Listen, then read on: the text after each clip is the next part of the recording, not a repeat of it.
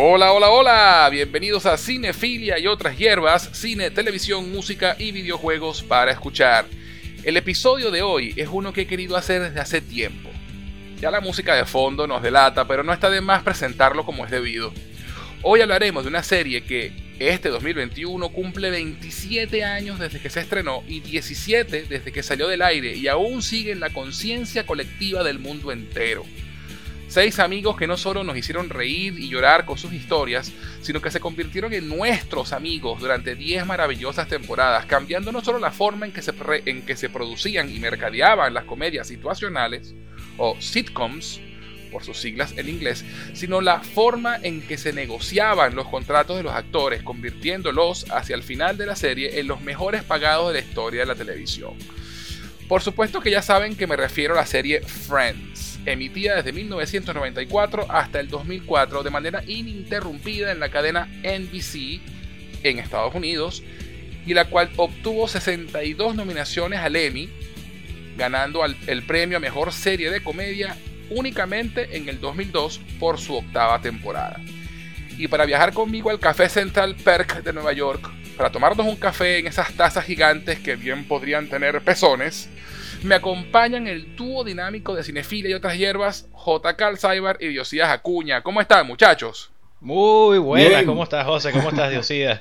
Aquí feliz de, acompañarlos en esta, en esta Late Night Edition de, de Cinefilia y otras hierbas. Además que debo, debo, tengo que, tengo que decirlo, este, yo me hice una promesa de que yo nunca más los voy a dejar solos a ustedes haciendo un podcast porque, chicos, yo escuché el último podcast de Army of the Dead. And that movie sucks. Y no lo pude decir en el momento, así que aprovecho este espacio para decirlo. Señores, no se dejen engañar. Esa película es terrible. Pero ese tema ya pasó. Ya ya este ya perdiste tu oportunidad, mi oportunidad de dejarte oír. de, de, de presentar no, mis fuiste, argumentos no fuiste, no fuiste invitado a propósito. Eso fue con premeditación alevosía porque ya yo había visto tu Instagram. Yo ya había visto tu Instagram antes de grabar el programa. Y dije este, este amigo no, no, no figura aquí. Necesitamos balance ah. pero, pero, pero ni tan caro ni con dos pelucas pero feliz, feliz de estar aquí para esta edición. Buenísimo, buenísimo. Y feliz de que nos acompañes. Diosías, ¿tú qué tal? ¿Cómo está todo? Bien, vale, excelente, maravilloso. Feliz de estar aquí de nuevo. además, con, la compañía de acá. Aprovecho ese comentario que él hizo para. Aprovecho ese comentario que él hizo porque de verdad es divertido ese, ese balance, ese, ese, ese balance, desbalance que podemos tener entre los tres en ese tipo de gustos, ¿no? Este, es verdad. Eh, si todos estuviésemos de acuerdo, si todos estuviésemos de acuerdo con todo, sería la conversación más aburrida de la vida. Aburridísimo, Así aburridísimo. Así es. Bueno, muchachos, gracias por acompañarme a celebrar esta serie, que es una de mis favoritas de todos los tiempos. Y en verdad es impresionante cómo aún hoy sigue siendo no solo vista y comentada, sino relevante en muchos aspectos. ¿No les parece? Sí, no, impresionante. Es, es, impresionante, de verdad que sí. Lo que hizo esta serie en su momento y brutal.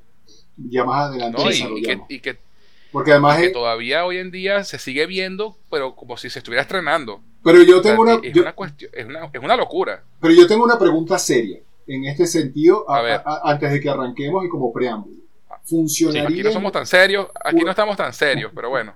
No, no, funcionaría, funcionaría esta serie, más allá de que la seguimos viendo, funcionaría algo así en esta época, de verdad, o sea, en esta, nueva generación, este, realmente, realmente funcionaría volver a ser un Friends o algo en ese estilo, no sé, me lo pregunto. Me lo pregunto porque la no, ha cambiado mucho. La verdad yo creo, yo creo que... Sí, yo, yo creo que. Eh, dame un segundo, J. Por favor. Yo creo que, que, que esta serie, obviamente, en, en muchos de sus aspectos, es un producto de su época. Y, y, yo creo que, obviamente, si se hiciera ahorita, no sería exactamente igual a como fue en su momento. Este. Pero esa, esa fue una de esas, series que llegó en el momento indicado, con la gente indicada y, y dejó su huella, sencillamente. Yo no, yo no sé si, si esa serie ahorita funcionaría tan bien, pienso yo. ¿Tú qué dices, Jota? Yo creo que eh, la serie, para ver, no la puedes hacer digamos, exactamente igual porque, eh, como tú dices, es también producto de su época, pero no solo eso, sino creo que incluso si tú haces un reboot de la serie, imagínate que la serie no existe y que, y que vas a sacarlo completamente nuevo, con un nuevo casting, con una diversidad mayor, con unos problemas mucho más actuales, eh, creo que pasaría a ser una serie más, porque esas son el tipo de series que cambiaron la historia. O sea, estamos hablando de, de Los Sopranos, estamos hablando de Game of Thrones, estamos hablando de Friends, o sea, de series que hubo un antes y un después en la televisión por esa Correcto.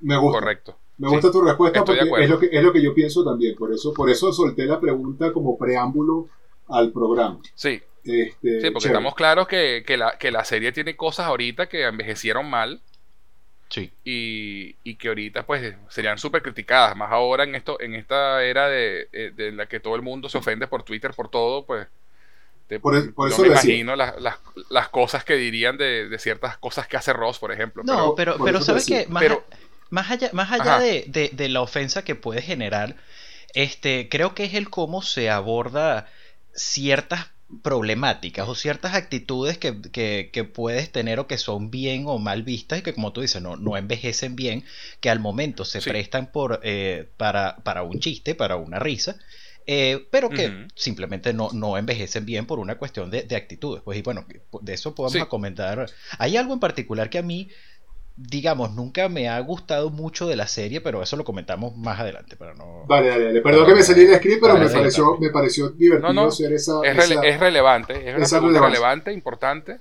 Sobre todo porque comento yo que la serie aún hoy en día sigue siendo muy vista y, y, todavía hay personas de generaciones actuales que están descubriendo la serie y, y la están disfrutando a pesar de las cosas que, que no funcionan tan bien, ¿no?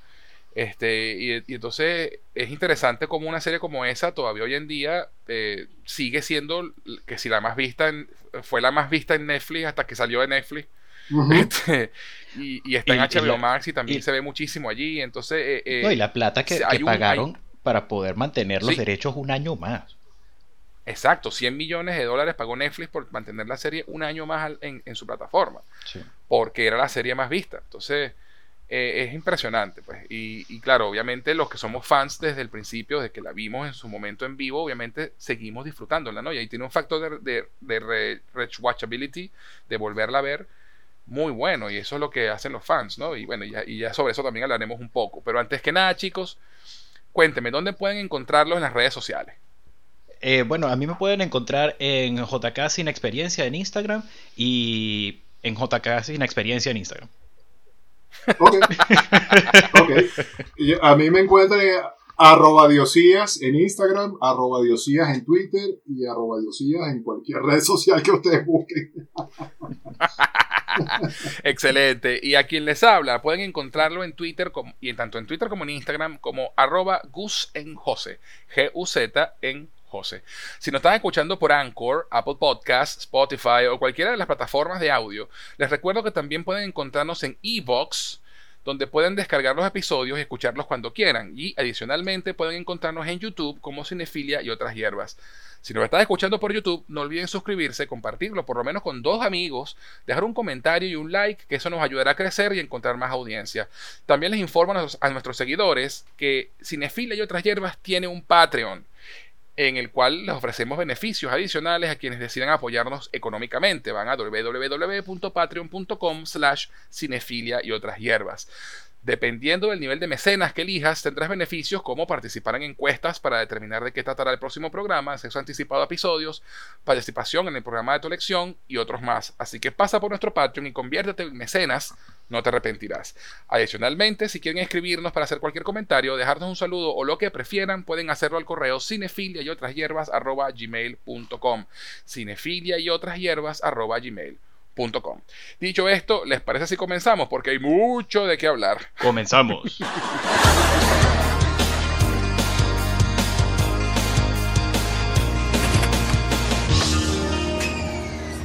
Pero, pero, pero, antes de continuar, vamos a una pequeña pausa y regresamos con el tributo a Friends aquí en Cinefilia y otras hierbas.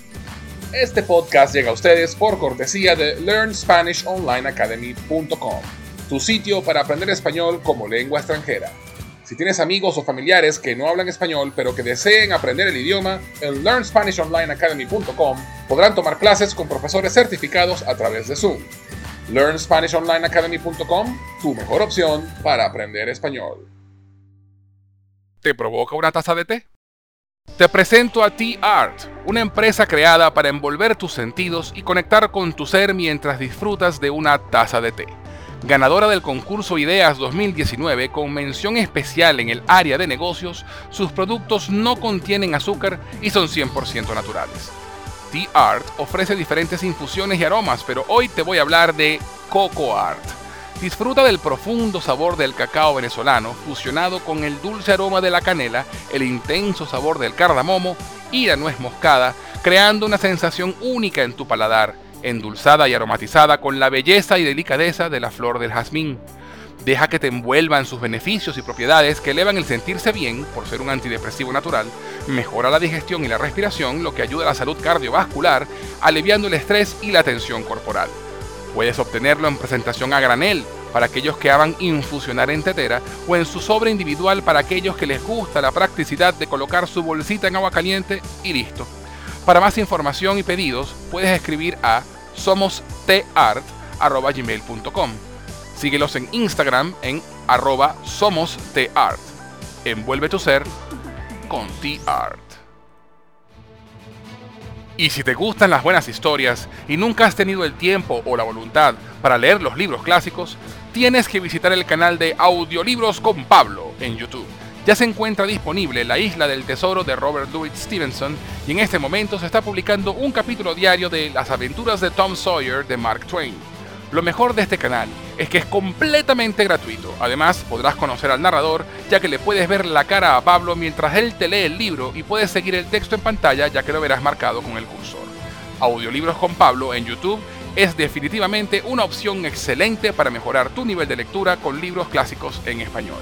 Próximamente vendrán más libros en su canal, así que búscalo, visítalo, suscríbete y mejora tu nivel de español disfrutando de clásicos de la literatura.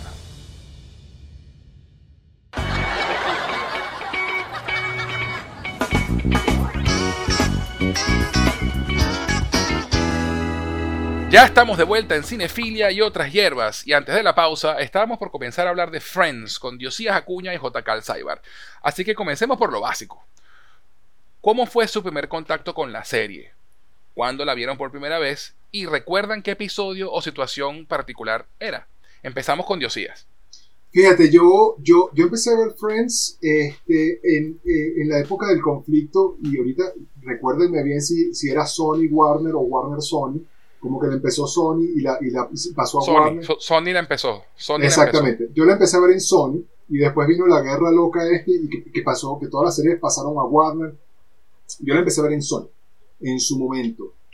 El, primer capítulo que vi, no lo recuerdo, estoy seguro que no fue el primer capítulo. Estoy segurísimo que no fue el primer capítulo. Debe haber sido, debe haber sido un poquito más adelante, pero no, no me viene ahorita a la memoria. De tantos capítulos no me viene a la memoria cuál fue exactamente, pero estoy seguro que no fue el primero. El primero lo vi más adelante.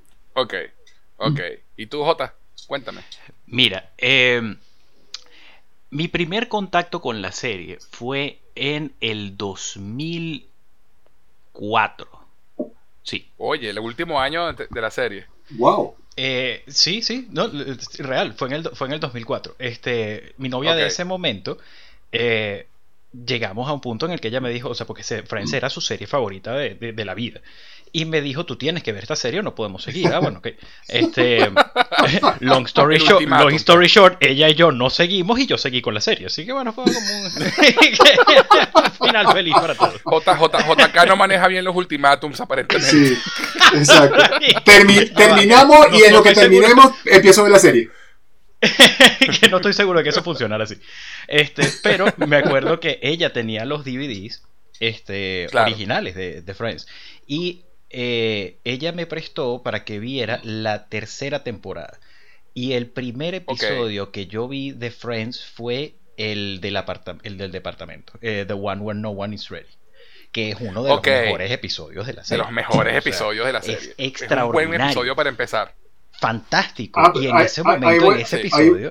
Ah, no, no, por favor, No, iba, iba, a ser iba a ser una aclaratoria este, para todos nuestros escuchas. Eh, olvídense de que yo me voy a acordar del nombre del episodio. Yo me enteré de que los episodios tenían nombre y se llamaban así eh, después de que terminó la serie y empecé a verla otra vez. Yo, ay, pero esto tiene nombre. Y, y, todas se llaman igual, de Wanda no sé qué cosa. No, no lo sabía. Así que por ese lado... Todos tienen, tienen ese, ese prefijo de one with, Ajá. Este, que se traduce como el de cuando. Ajá.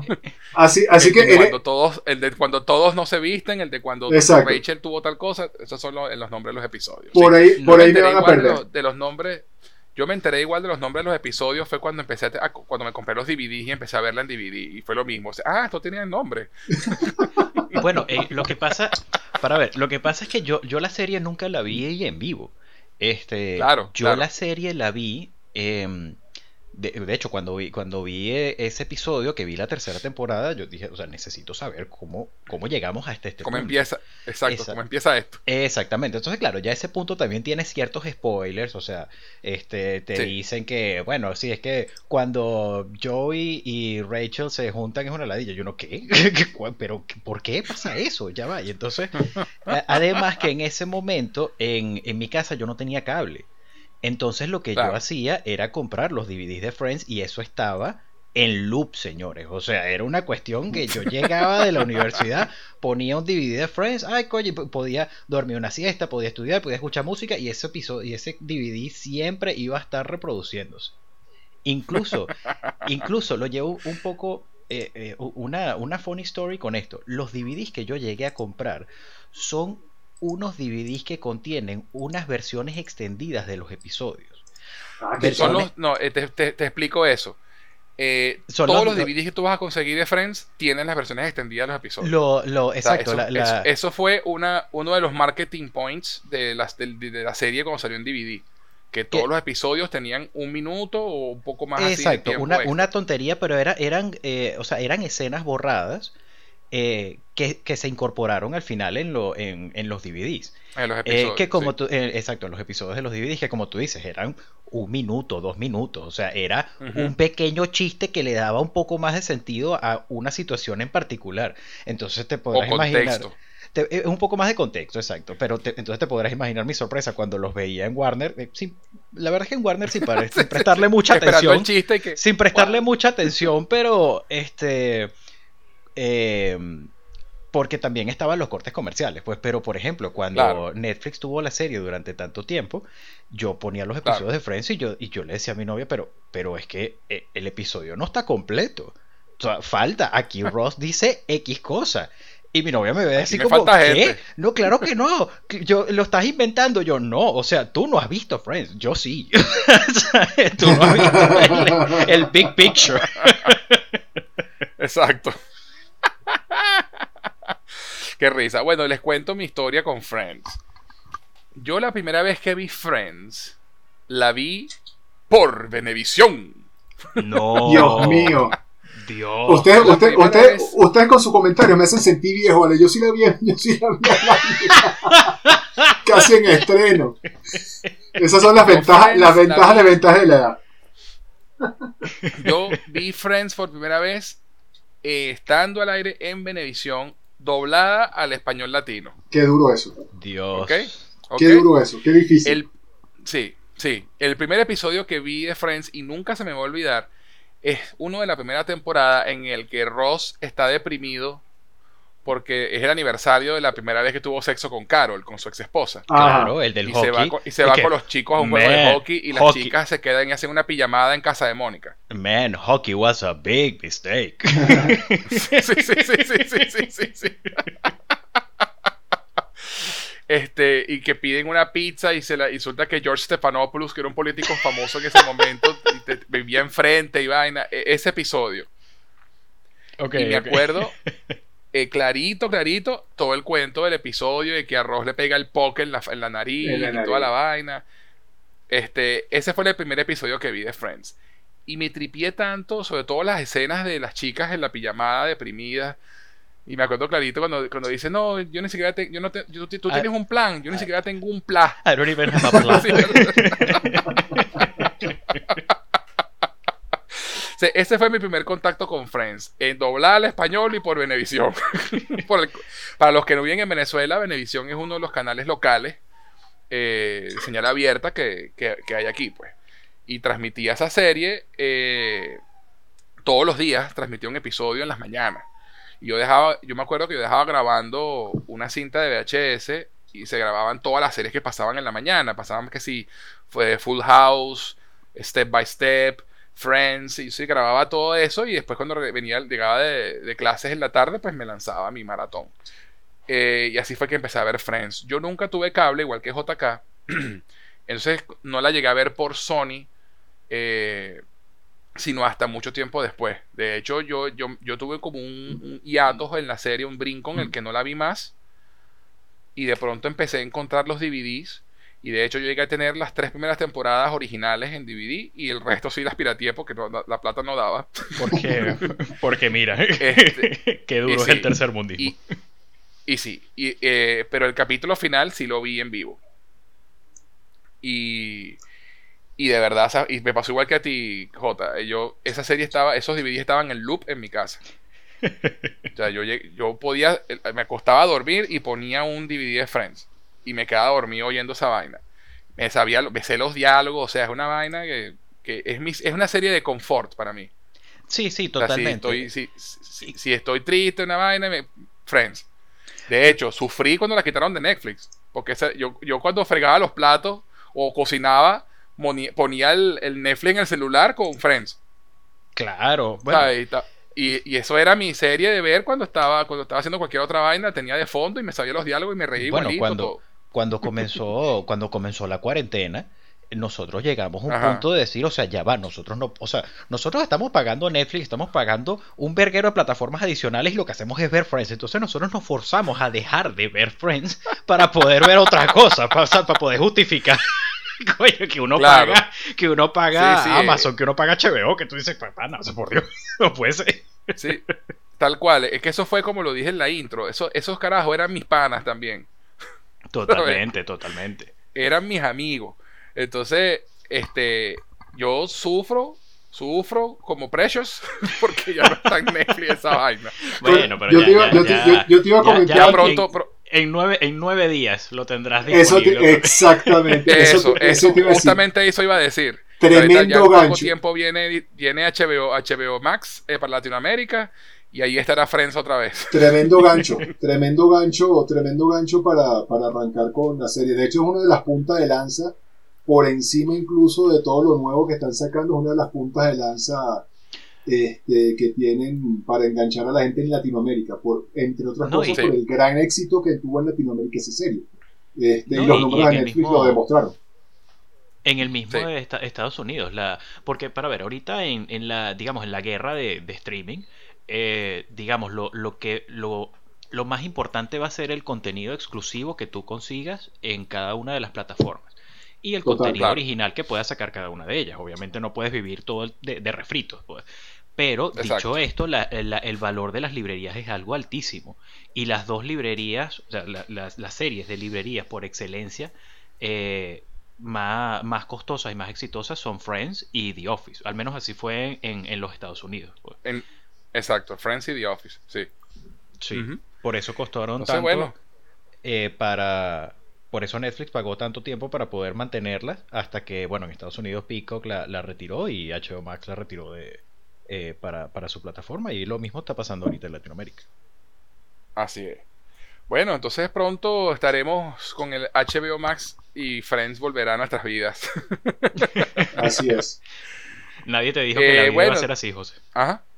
¿Cómo? Nadie te dijo que la vida iba a ser así. Así es.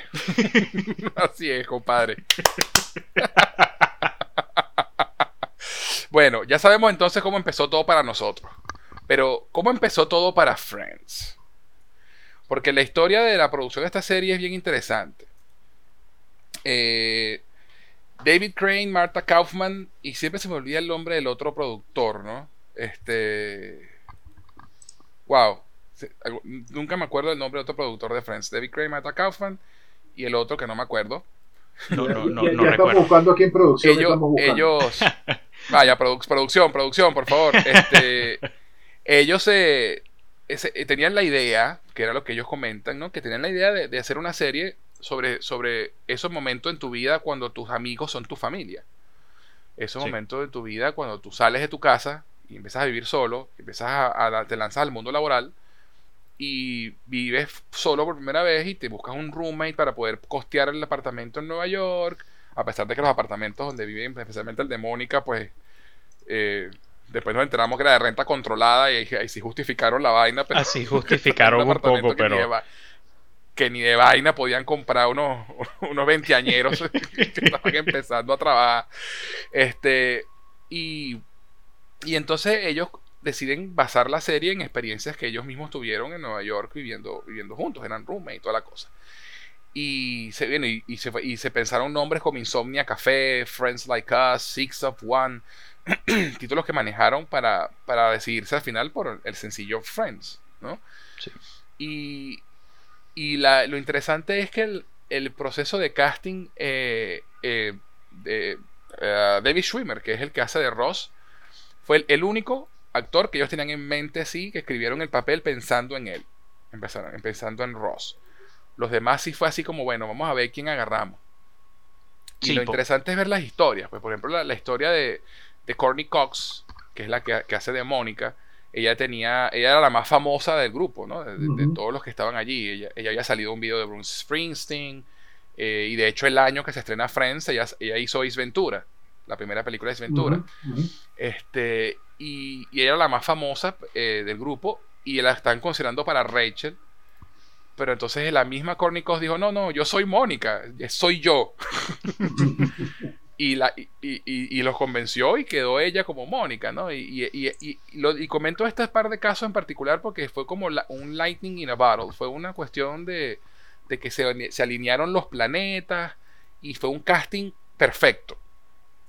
O sea, eh, y, fue, y fue todo complicado. Lo único, el único rol que castearon fácil fue a Ross y fácil entre comillas porque igual tuvieron que jalarle bola porque eso, eso, te, iba a decir que televisión. Fácil, fácil para ellos pero pero no fue nada fácil de convencer porque y todo esto yo me enteré viendo el eh, la, el especial el especial la reunión que hicieron hace hace bueno ya hace un mes creo que pasó Sí, eh, porque yo poco menos de tres semanas. Sí, yo conocía la historia del casting de Jennifer Aniston y la de Matt LeBlanc, pero la de los otros cuatro no la conocía y la que más me impresionó de verdad fue la de David Schwimmer.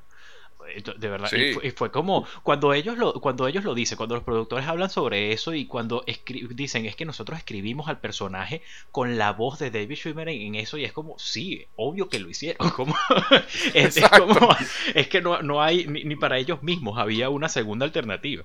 Y como dicen en el especial, eh, David Schwimmer ya había digamos no no estaba no es que estaba retirado, pero estaba eh, como estaba inclinado únicamente hacia el teatro. Pero, eh, pero porque tuvo una mala experiencia, porque él lo dice aquí, que tuvo, tuvo, una muy mala experiencia con televisión y no quería regresar.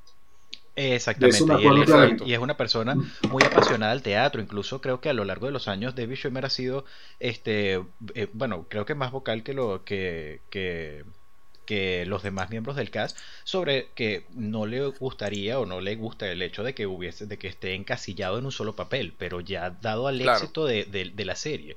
Y no solo el éxito de la serie sino también el momento en el que sale una época donde es sumamente difícil eh, prácticamente imposible mudarte de la televisión al cine o una vez que te que tienes un papel en una sitcom tan grande la gente te ve por eso y no hay de otra forma. Este, pero hay sus excepciones.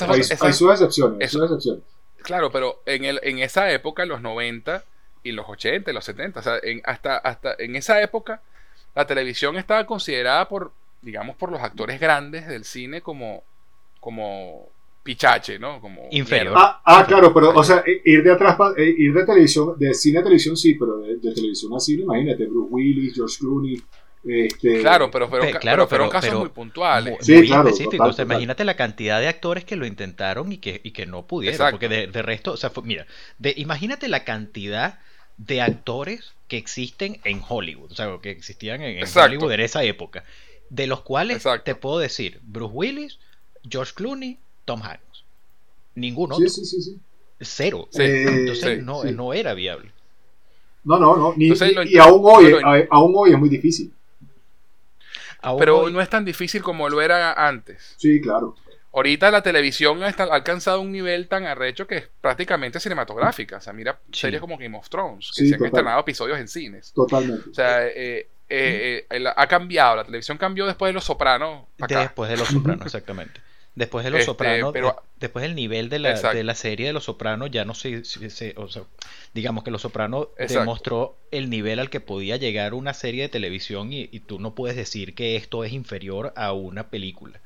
Y últimamente con las Limited Series, o sea, creo que el caso, eh, el mejor caso que me viene a la mente es Matthew McConaughey con True Detective, que, que yo, yo, soy de los que piensa que True Detective es lo que le dio el impulso final para ganar el Oscar ese año sí, estoy de acuerdo. estoy de acuerdo.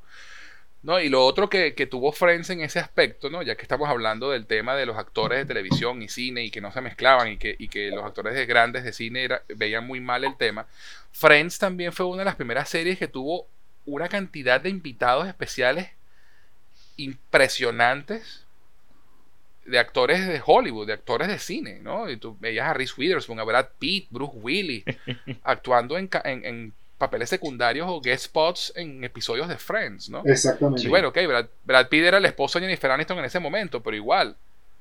Pero este, eso, pero eh, eso es algo que, bueno, por ejemplo, en las primeras temporadas, eh, Charlie Sheen, que estaba, que, creo que estaba comenzando estaba, estaba, tenía un poquito de fama, pero realmente como, actor de, como actor de cine, como actor de cine nunca tuvo tanta pega.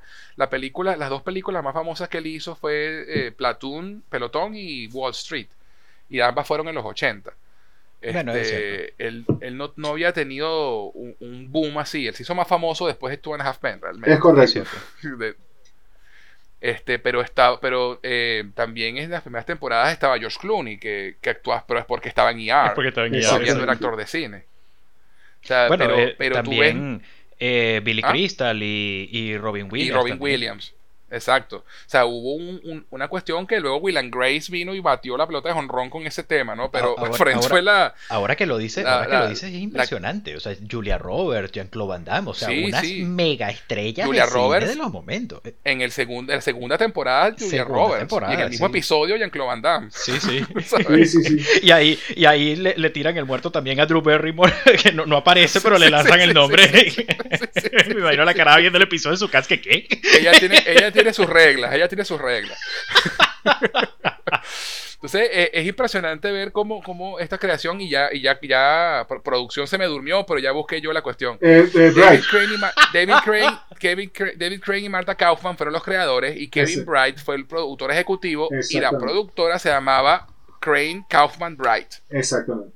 Este, que los creadores realmente son Marta Kaufman realmente fueron Marta Kaufman y David Crane. Este, y bueno, el, comentaste, JK, que tú sabías la historia del casting de Jennifer Aniston y de Matt Planck. Cuéntalo. Eh, sí, eso, esa, eso lo había visto antes en algunas entrevistas, digamos, de manera muy superficial. Eh, sí sabía que Jennifer Aniston estaba ya, eh, que tenía el contrato para hacer otra serie, que tuvo ese, digamos, ese, no, esa pelea, pero esa discusión con el, con el productor de esa otra serie que le dijo, esa serie donde tú te estás yendo jamás te va a hacer famosa. Ok, por supuesto que no. Esa serie este, no te va a hacer famosa. Esta es la que te va a hacer famosa. este, pero como te dije, eran, pequeñas anécdotas que uno ve en entrevistas de videos de YouTube, o sea, los videos de Watch Mojo de las 10 no sé, las 10 curiosidades sobre los castings de Friends. Ah, ok, dale. Sí. Eh, no, y le, cuento de Joey es muy interesante también, porque Joey era un actor que tenía 11 dólares más o menos en el bolsillo. O sea, el tipo estaba pelando bola. o sea, estaba pelando. Él había hecho un par de, de, series y una peliculita por allá, pero no le había ido nada bien. Sí. Y honestamente hablando, este, él tenía, él tenía carisma pero si tú ves el comienzo de Friends, los primeros episodios, yo veía así como medio nulito. Digamos, eh, como actor, quiero decir, ¿no? Ah, no, sí, a nivel actoral. Lo que pasa es que. Él, fue mejorando con el tiempo. Creo, creo que. Eh, para ver, porque la serie. Eh, hace poco tenía esta, esta, esta discusión sobre si bien la serie es es un cast de, seis personas y sigue las aventuras de, de, esto, de, estos de este grupo de seis amigos.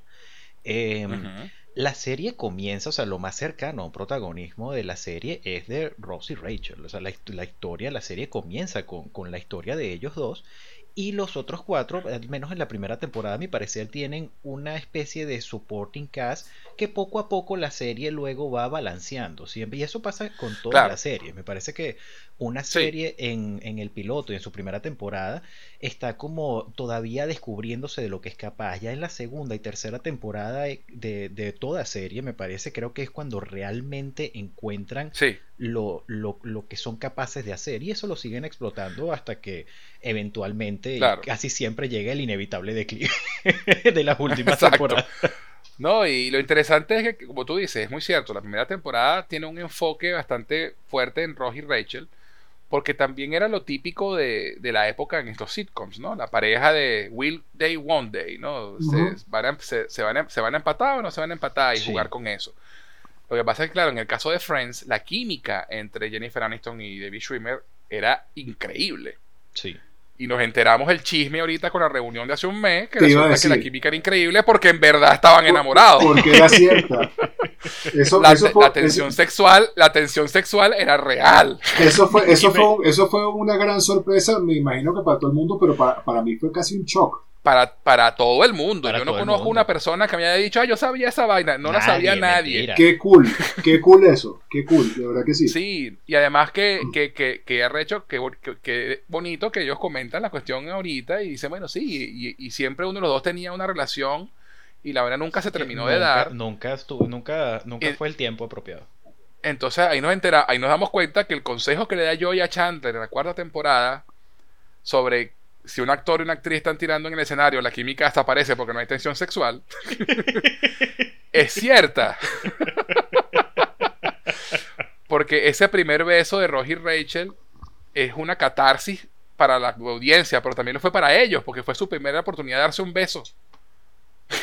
Sí, sí, totalmente. Y lo comentan ellos en, el reencuentro, ¿no? Coño, qué mierda que nuestro primer beso vaya a ser televisión nacional. Sí, sí eso me encantó. Eh, me dio mucha risa cuando, cuando comenta, cuando comenta y que sí, no, pero esa es una línea que jamás cruzamos. Y Matt LeBlanc, bullshit. Bullshit. Después que, aclaro, aclaro, estoy jodiendo, estoy jodiendo. Matt, Matt, LeBlanc hizo el equivalente de, sí, hombre. Este, y entonces, claro, esa primera temporada se centra mucho en ellos dos porque, y, y, me imagino que también se dieron cuenta los productores, coño, la química de estos dos funciona, vamos a escribirle más historias a ellos dos. Pero, pero con todo y eso, este, los otros cuatro personajes tienen sus momentos en la serie, tienen sus historias. El Chandler con Janice, por ejemplo, ¿no? Y, ese personaje que vuelve y vuelve, terminan y vuelven, terminan y vuelven. Y, y tú, el único que queda, los únicos que quedan medio por fuera realmente son Joey y Phoebe en esa primera temporada. Y quedan como apoyando. Y con todo eso a Phoebe le dan un, un esposo canadiense gay en la primera temporada. O sea, siempre hay algo para ellos, ¿no? Nunca están tan, tan, tan secundarios. Porque todo el concepto de, para, que, para la serie de David Carey y Marta Kaufman era eso, ¿no? No tener un protagonista el 100% del tiempo de la misma persona, sino que se rotara el protagonismo en los capítulos. Y eso era algo que, no que, era, que era muy nuevo, que no se había visto en televisión. Y bueno, obviamente, al ser algo nuevo, eh, la primera temporada tuvo sus tropezoncitos, pero fueron agarrando rumbo. Este, la primera temporada, eh, cuéntenme ustedes qué, recuerdan como momentos así de la primera temporada que, más les gusten, que más les recuerden así con, cariño o con risa. Otra casi que eres tú primero, que, que eres más conocedor. este, para ver, de la primera temporada, que recuerde con, coño, con más Perdón, lo que pasa es que en la, en la, primera temporada, o sea, cuando a mí me dicen la primera temporada, automáticamente me voy es a... A la tercera. No, no, no, no, no, no, no a la tercera, no a la tercera. Me voy es al episodio de Paulo, al apagón. Claro. Ese fue el, para mí, ese es el primer gran episodio de Friends. Y es un, gran episodio, es un episodio fantástico, es un excelente episodio, pero yo odio a Pablo con toda mi fuerza. Todos odiamos, a, todos odiamos a Pablo. Pero, sí, claro. dice Ross, I, physically, hate him. Exacto, exactamente. totalmente, este, totalmente. Entonces me dice la primera temporada y, y, ese, eso es lo que, lo que, eh, lo, que me viene a la mente. Dato curioso de ese episodio. Y qué bueno que lo nombraste. Esa serie se empezó a, hacer en paralelo con Mad About You. Claro. La serie Loco por ti. Que era con Helen Hunt y Paul Racer, que también es extraordinaria. Y, que también cuando Friends empezó.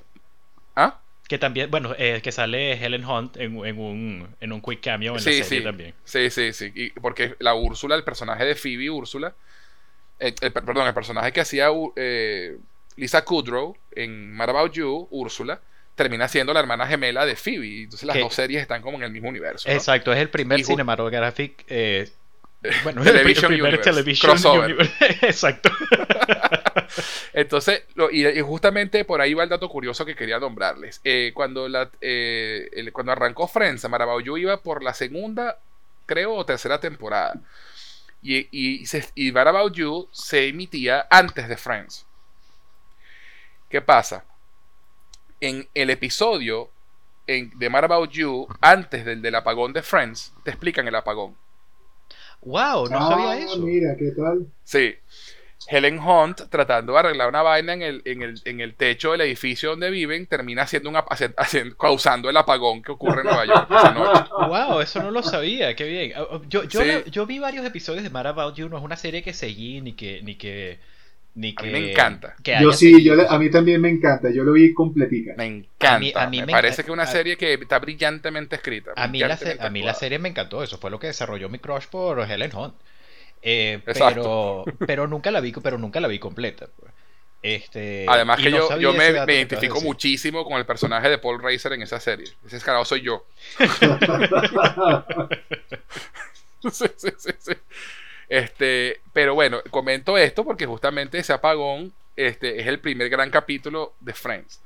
Porque además es, el capítulo donde aparece Paolo. Exactamente. Que se convierte, que se convierte en el personaje más odiado de.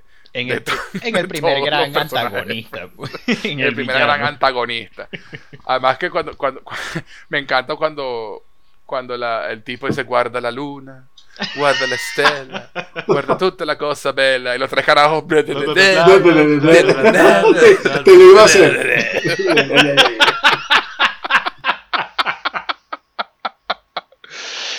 De verdad que es comiquísimo. A mí, lo que, a mí, lo que me mata, no mentira, no es lo que me mata, pero siempre hay una cuestión, porque de nuevo, como repito, I physically hate him, o sea, físicamente lo odio, repelo a Pablo, pero no puedo evitar pero morirme de la risa cada vez que llega al departamento y dice Monopoly.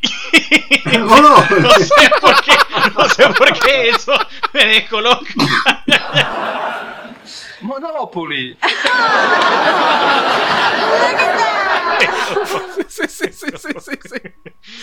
No, no, genial, genial. Ese, ese capítulo es genial. Diosías, cuéntame qué, qué, recuerdo tienes tú de la primera temporada específicamente.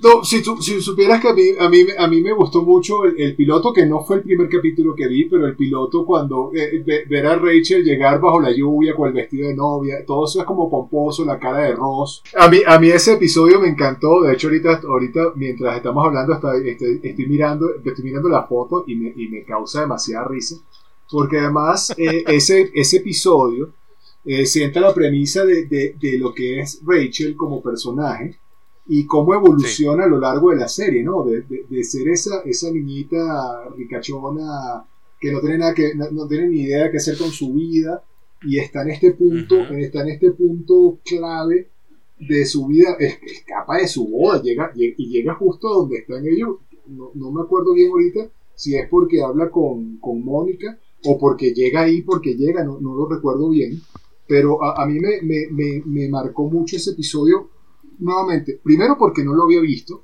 y entonces ver como el origen de la serie, dije, ah, pero es que esto viene de aquí. A mí ese capítulo me fascina, eh, a mí ese capítulo, Además, me gusta mucho. Además, bien interesante porque, este, como hablamos hace un momento, el casting de Jennifer Aniston fue complicado porque estaba en otra serie. Y, y, los, y como comentan los, los, creadores de la serie en el especial de Reencuentro, Rachel era un personaje complicado. Sí. Porque el más si lo odiarlo. Una, una, una, mala actriz podías llegar a odiarla.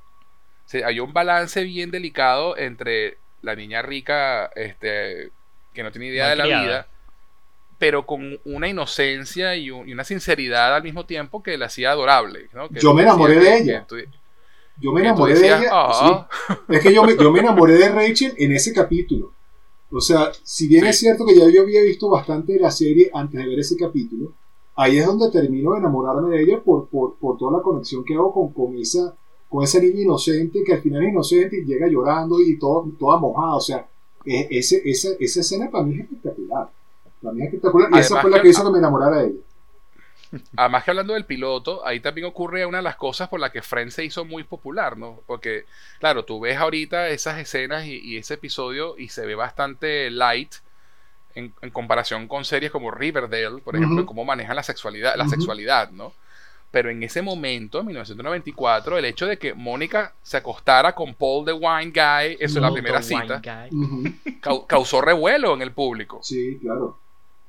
¿No? Y, y, hubo conversaciones sobre, mira, o sea, estamos, eh, Mónica es una puta entonces, que se acuesta con los tipos en la primera cita, una vaina, y, hubo todo un conflicto. Y, la, y, la, y Warner quería, lo que, quería que eliminaran ese storyline o que lo cambiaran. Y al final ellos lucharon por mantenerlo y lo mantuvieron. Simplemente, mira, Mónica se, se acostó con el tipo en la primera cita porque el tipo le, le metió una coba y la cara cayó, pues.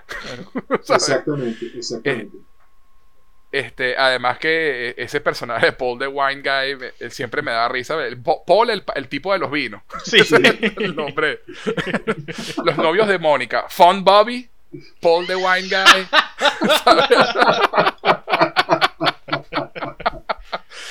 y te muestran que Mónica es una tipa que es sexualmente activa y que le gustan los tipos, ¿no? Y tiene, sus relaciones. como es la gente normal, pero en televisión se tenía ese puritanismo, sobre todo en Estados Unidos, de de, querer mostrar en televisión, hasta, hasta, hasta los 60 no se podía mostrar en una, en una, pareja de casa, gente casada durmiendo en la misma cama, por Dios.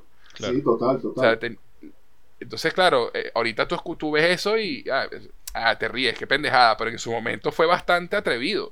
y, ya desde el piloto, y ya desde el piloto te van contando, mira, esta serie va a hablar de sexo un poco más abierto de lo que se veía en, ese momento en la serie. Bueno, fíjate, fíjate eh, ahorita que hablas del piloto, o sea, no solamente tienes la cuestión de Mónica con, con Paul the Wine Guy, eh, sino que tienes también a, Ross llegando, por supuesto. Ay, y nunca supiste que era una lesbiana. No, yo nunca supe que era una lesbiana. Entonces, o sea, como que la serie de una te abre las puertas a una realidad que, como tú dices, no se acostumbra eh, llevarla a la televisión. Y no solo eso, sino que también en menor grado eh, Ross llega al café a echar el cuento de cómo su, esposa lo, lo, dejó porque le gustan las mujeres. Eh, no solamente tienes a, Mónica eh, que se acuesta en la primera cita con Paul de Wine sino que toda la conversación de Chandler, el cuento que le está echando en el café, son sobre los, los, sueños sexualizados y los problemas que, freudianos que tiene con su mamá. Entonces es como, ya va, o sea, que, que, este, que, está hablando esta serie. Y aparte llega la mujer que acaba de dejar el tipo en el altar porque se parecía al señor cara de papa. Se parecía al señor cara de papa. ¿No? Y, y, y, después te das cuenta de que el, el, rollo era que ella se estaba casando con su papá. Sí. sí. Y, es, y, eso fue lo que le terminó de dar el, el, ¿sabes? No, no puedo hacer esto. Y además tiene un momento genial al final cuando obligan a Rachel a que corte las tarjetas de crédito del papá, porque ella llega, no, ya me compré estas botas para sentirme mejor, ¿y quién paga las botas? La tarjeta de crédito, ¿y quién la paga la tarjeta de crédito? Mi papá. ¿Y, cómo te vas a independizar? y, Mónica le dice esa, y Mónica le dice, perdón, esa frase al final cuando cortas la tarjeta, ah, bienvenida al mundo real, it sucks. You love it. Sí, señor. Bienvenida al mundo real. Apesta y te va a encantar. Sí, justamente a eso iba, con esa frase que cierra. Eh, bueno, no, cierra como tal el, eh, episodio, luego viene eh, una, pequeña conversación en los créditos, pero ah, sí, esa frase realmente resume todo el, digamos, todo el, propósito de la serie, todo el piloto, toda la intención con la que vienen, ¿sabes? Esta, esta es y, para, y obviamente una, digamos, una realidad entre comillas, porque si, si lo llevas a la realidad, no, no, hay e, económicamente lo que ellos hacen no es posible.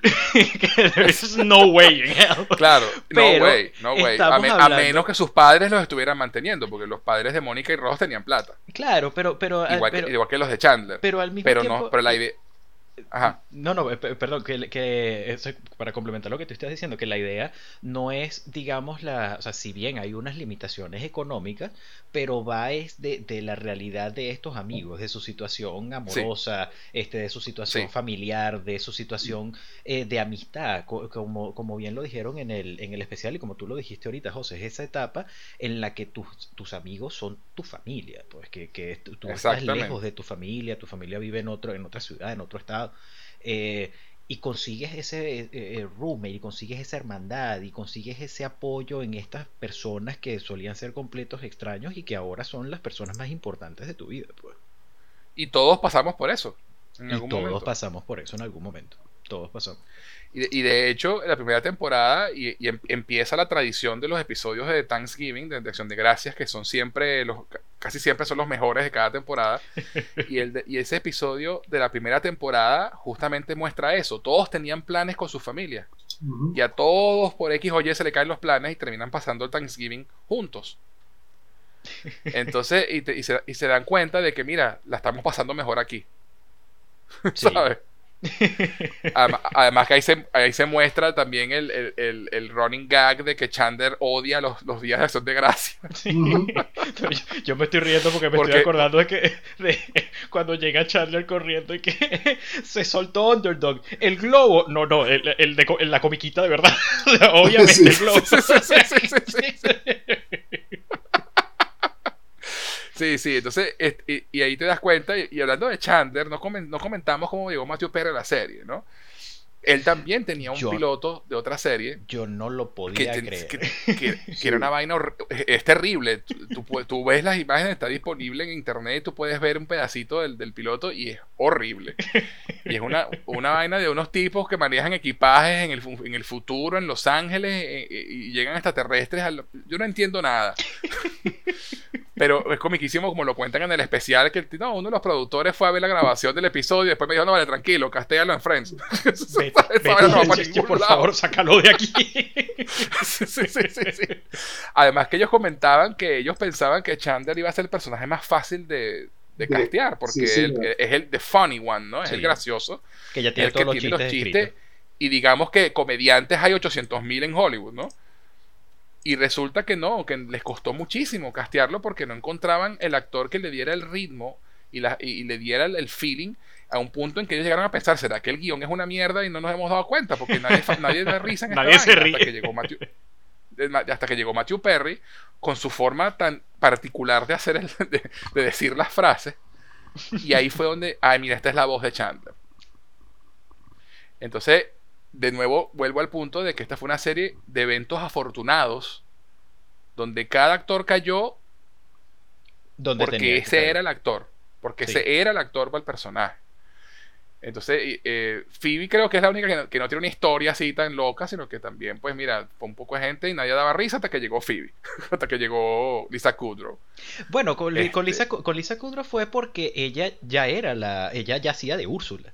Exacto, exacto, verdad, verdad. Ella ya, era, ya estaba en Mad About You y, el, y uno de los productores que, también, que estaba en Mad About You le dijo, mira, aquí tienes a Phoebe. Porque tenía una, una, personalidades muy parecidas, pero Úrsula es mucho más dark, mucho más oscura.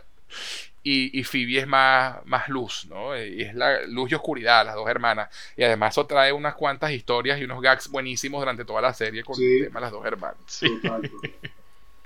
Y, bueno, y Joy, que bueno, se el cuento buenísimo que echan en, el, en la reunión de Friends es que él, él, eh, la vaina quedó entre él y otro tipo. Y al final quedó Matt LeBlanc, pero el otro tipo lo usaron como un segundo Joy más adelante en la serie. qué, divertido, qué divertido eso, yo tampoco la verdad lo sabía. Este, qué buena historia. Eh, y además ese capítulo es hilarante. Yo me reí mucho con ese capítulo, no recuerdo ahorita de qué temporada este, pero yo me reí demasiado, demasiado con ese Es genial, es genial. Entonces, tenemos estos seis actores que llegaron en el momento preciso, en el, este, en el lugar preciso y con la serie precisa, el show preciso, y se crea esta serie. Y ciertamente empezó con buen pie y con algunas cosas muy revolucionarias para la época. Pero se podría decir, en mi opinión, que la primera temporada es la más flojita de la serie.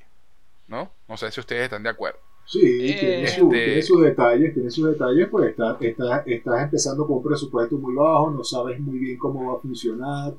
Este, los y, como dijo, y como dijo JK también, pues que las primeras temporadas generalmente tienden a ser un poco vagas hasta que encuentran por dónde quieren ir realmente, porque se los dice los actores y se los dice la recepción del público. Exactamente. A mí la, primera temporada eh, realmente eh, para ver, en, en términos generales de la serie como tal, eh, yo sí soy de los que considera que la serie debió, o sea, no es que debió terminar quizás inmediatamente, pero debió, debieron darle un cierre a la serie total en la octava temporada, por esa, por esa, en, eso, o sea, digamos, por, en esa etapa de sus vidas. Este, hay, y bueno, creo que ya lo comentaremos más adelante, pero hay varios, varios momentos, varios chistes en la novena y décima temporada que me hacen agradecer, pero de rodillas al Señor, gracias que esta serie siguió. Que no terminó. Este chiste, este chiste, it's, priceless. sí, totalmente. Te compro la historia de, de, de, de, Mónica ahora, de, de Rachel y Joey por este chiste solamente. Eh, pero en términos generales a mí me parece que las más flojitas son, este, incluso creo que me atrevería a decir que la, que la novena temporada. La primera la veo como, de nuevo, como suelo ver a casi todas las series, no voy a decir todas por, para no, digamos, no, no, obviamente, hay sus excepciones. Por Exacto, porque hay sus excepciones, pero en términos generales las primeras temporadas de toda serie suelen ser experimentales. Eh, tú notas mucho unos cambios, eh, algunos no tan bruscos, otros sí bastante agresivos de la dirección en la que quieren ir con distintos personajes este, ves por lo menos la dirección en la que quieren ir puntualmente con, con Joey y con, y con Phoebe, que creo que son los que más, eh, creo que son los que sufren más ajustes eh, de la primera a la segunda temporada. Y cuando deciden convertir a Ross eh, de depresivo a neurótico es la mejor decisión que, pudieron tomar en la vida. No, yo soy, yo, soy mucho, yo soy mucho más generoso que tú con la novena y la décima temporada. Yo disfruto muchísimo. E incluso hay, hay cosas del romance entre, entre Joey y Rachel que, que disfruto. Pero bueno, ya lo comentaremos en su momento. Pero este esta primera temporada, como dije, empezó con muy buen pie y, con cosas muy revolucionarias. El tema de la ex esposa lesbiana y, con su novia y que los tres van a ser padres, eso, es una cuestión que no se había visto tampoco en televisión. Sí. Muy, muy atrevido y muy bien, y muy, bien manejado. Y muy bien manejado. Súper progresivo. Ahorita, ahorita uno lo ve en retrospectiva y dice, o sea, en su momento ni, uno ni le paró. Pero en realidad analizándolo, analizándolo es hasta en eso fueron, fueron bien, bien, eh, bien, bien adelantados a la época. Creo que, creo, que es muy, creo que es muy sencillo y, para, bueno, me retracto, quizás no es sencillo, pero creo que puede ser un poco injusto ver la serie ahorita y decir, no, sí, es que hay eh, X chistes y X situaciones que no envejecen bien. E, es cierto, Totalmente. pero la serie al mismo tiempo no puedes ignorar que fue precursora en muchos otros elementos. Sí, pues, sí, sí, Este, y, es, más, y es más lo y es más lo revolucionario y precursor que lo, que lo malo, digamos, entre, comillas. Entre comillas, lo malo. Por eso se mantiene tan alta a estas alturas, por eso a estas alturas sigue funcionando bien, porque tiene mucho más aciertos que desaciertos. Yo la verdad es que yo soy, yo ahí sí soy bien generoso con Friends. Yo ahorita ponerme a pensar en algo que de verdad no me guste o que no me haya gustado o que, o que me la haga ver floja, creo que para mí, para Dios y Acuña, no hay nada a lo mejor a cosas muy, puntuales. A, usted, a ustedes les dejo ese a ustedes les dejo ese capítulo porque yo aquí sentado mientras ustedes están diciendo estoy pensando que, me, que no me gustó. Ah, no, mentira, ya sé que no me gustó. Eh, una cosa muy puntual. una cosa muy puntual. Yo odié el romance Joey, Joey y Rachel. Me pareció increíblemente lo de decir. Es lo único. Es lo que sí, creo yo sí, no, no, nos estabas parando bola porque hablamos de eso hace cinco minutos. no, no, no, no yo, yo, yo, quise, yo quise intervenir, pero pensé que íbamos a hablar más adelante de eso. Pero yo. No, no, lo hablamos más adelante. La, la relación okay, yo okay, y Rachel sí la odié, la odié. Pero bueno, lo que quiero decir con esto es que no queremos quedarnos solo con nuestras opiniones, ¿no? Porque esta fue una serie que traspasó fronteras y fue vista en más de 100 países alrededor del mundo.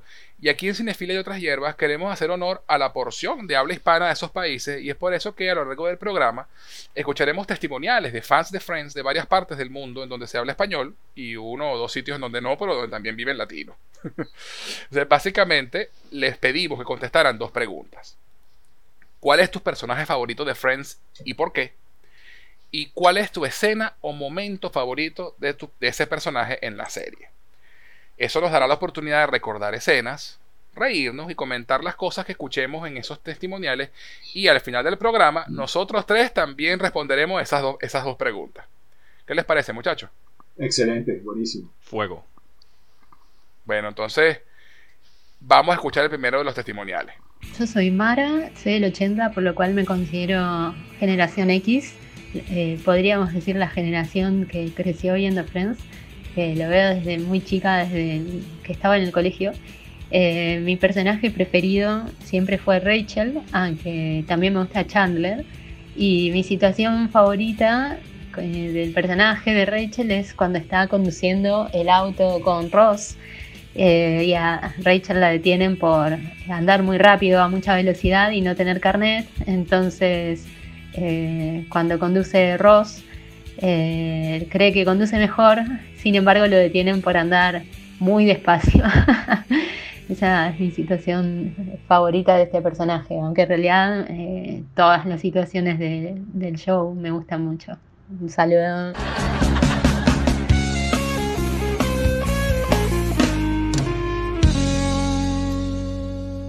Bueno, muchachos, Mara nos cuenta desde Argentina, muchas gracias por, por tu testimonial, que su personaje favorito es Rachel, ¿verdad? Como escuchamos allí y que su escena favorita es cuando Mónica le presta el Porsche que, le había regalado al papá y, y, estaba angustiado porque ella iba demasiado rápido y lo para la policía. Además que es un momento genial porque ella, trata de seducir al oficial que, la está que la detiene y le funciona. ¿No? La tipa, obviamente, Jennifer Aniston, pues imagínate. Y después Ross agarra el carro y va demasiado lento y lo para la policía por demasiado lento. Y lo más triste es que Ross también trata de seducir al policía. Tú sabes que, tú sabes que ese capítulo es genial. Tú sabes que a mi abuela una vez le pasó, le pasó eso también. También la detuvieron por ir muy lento y la multaron. ¿En serio? Sí, te lo juro. Yo pensé que eso era, yo pensé que eso era una broma, una broma, porque de verdad es demasiado gracioso que te multen por ir muy lento. Pero es que además la escena, la escena es divertidísima porque tú ves la cola de carros atrás en la autopista ponle tú la I-95 en Miami, que esa es larguísima y todos los carros atrás es, muy divertido. a mí, esa escena me, a mí ese capítulo me, gusta mucho. A mí me Además, Ross le dice algo así como eh, eh, Officer. Pretty. pretty, pretty. officer, Pretty. Oficial bonito. Además, con lo que hicimos los, los, subtítulos, porque no, el bonito no, Benítez. Sí. es demasiado, demasiado. A mí, a mí me manda. Y Rachel se vuelve que. Y Rachel se vuelve y dice, Ross, tú tienes un hijo. Y dice, ay, no. Eso te iba a decir. Justamente eso te iba a decir. Y que, Ross, por favor, tienes un hijo. No, y, y, cuando está. Cuando es el turno de Rachel que le. Que, que empieza. Y que. Anoche tuve un sueño. Ah, en serio, sí, que sí. Este. Usted es. Eh, Sagitario. No, Tauro. No. Virgo, no, Libra, no, Escorpio, no, Acuario, sí, ah, lo sabía, como marica, dijiste medio zodíaco. y Roja así como que qué bola esta mujer. Sí, no. Genial, ese episodio es genial, genial. Bueno, fíjate tú, ¿ves? Ahí tenemos una, una, argentina echándonos el cuento. ¿Qué es lo que le dice de, del carnet y la foto? Que sale muy bonita en esta foto. Ah, claro, porque la tomaron hace 20 años. cuando, tenía vigencia.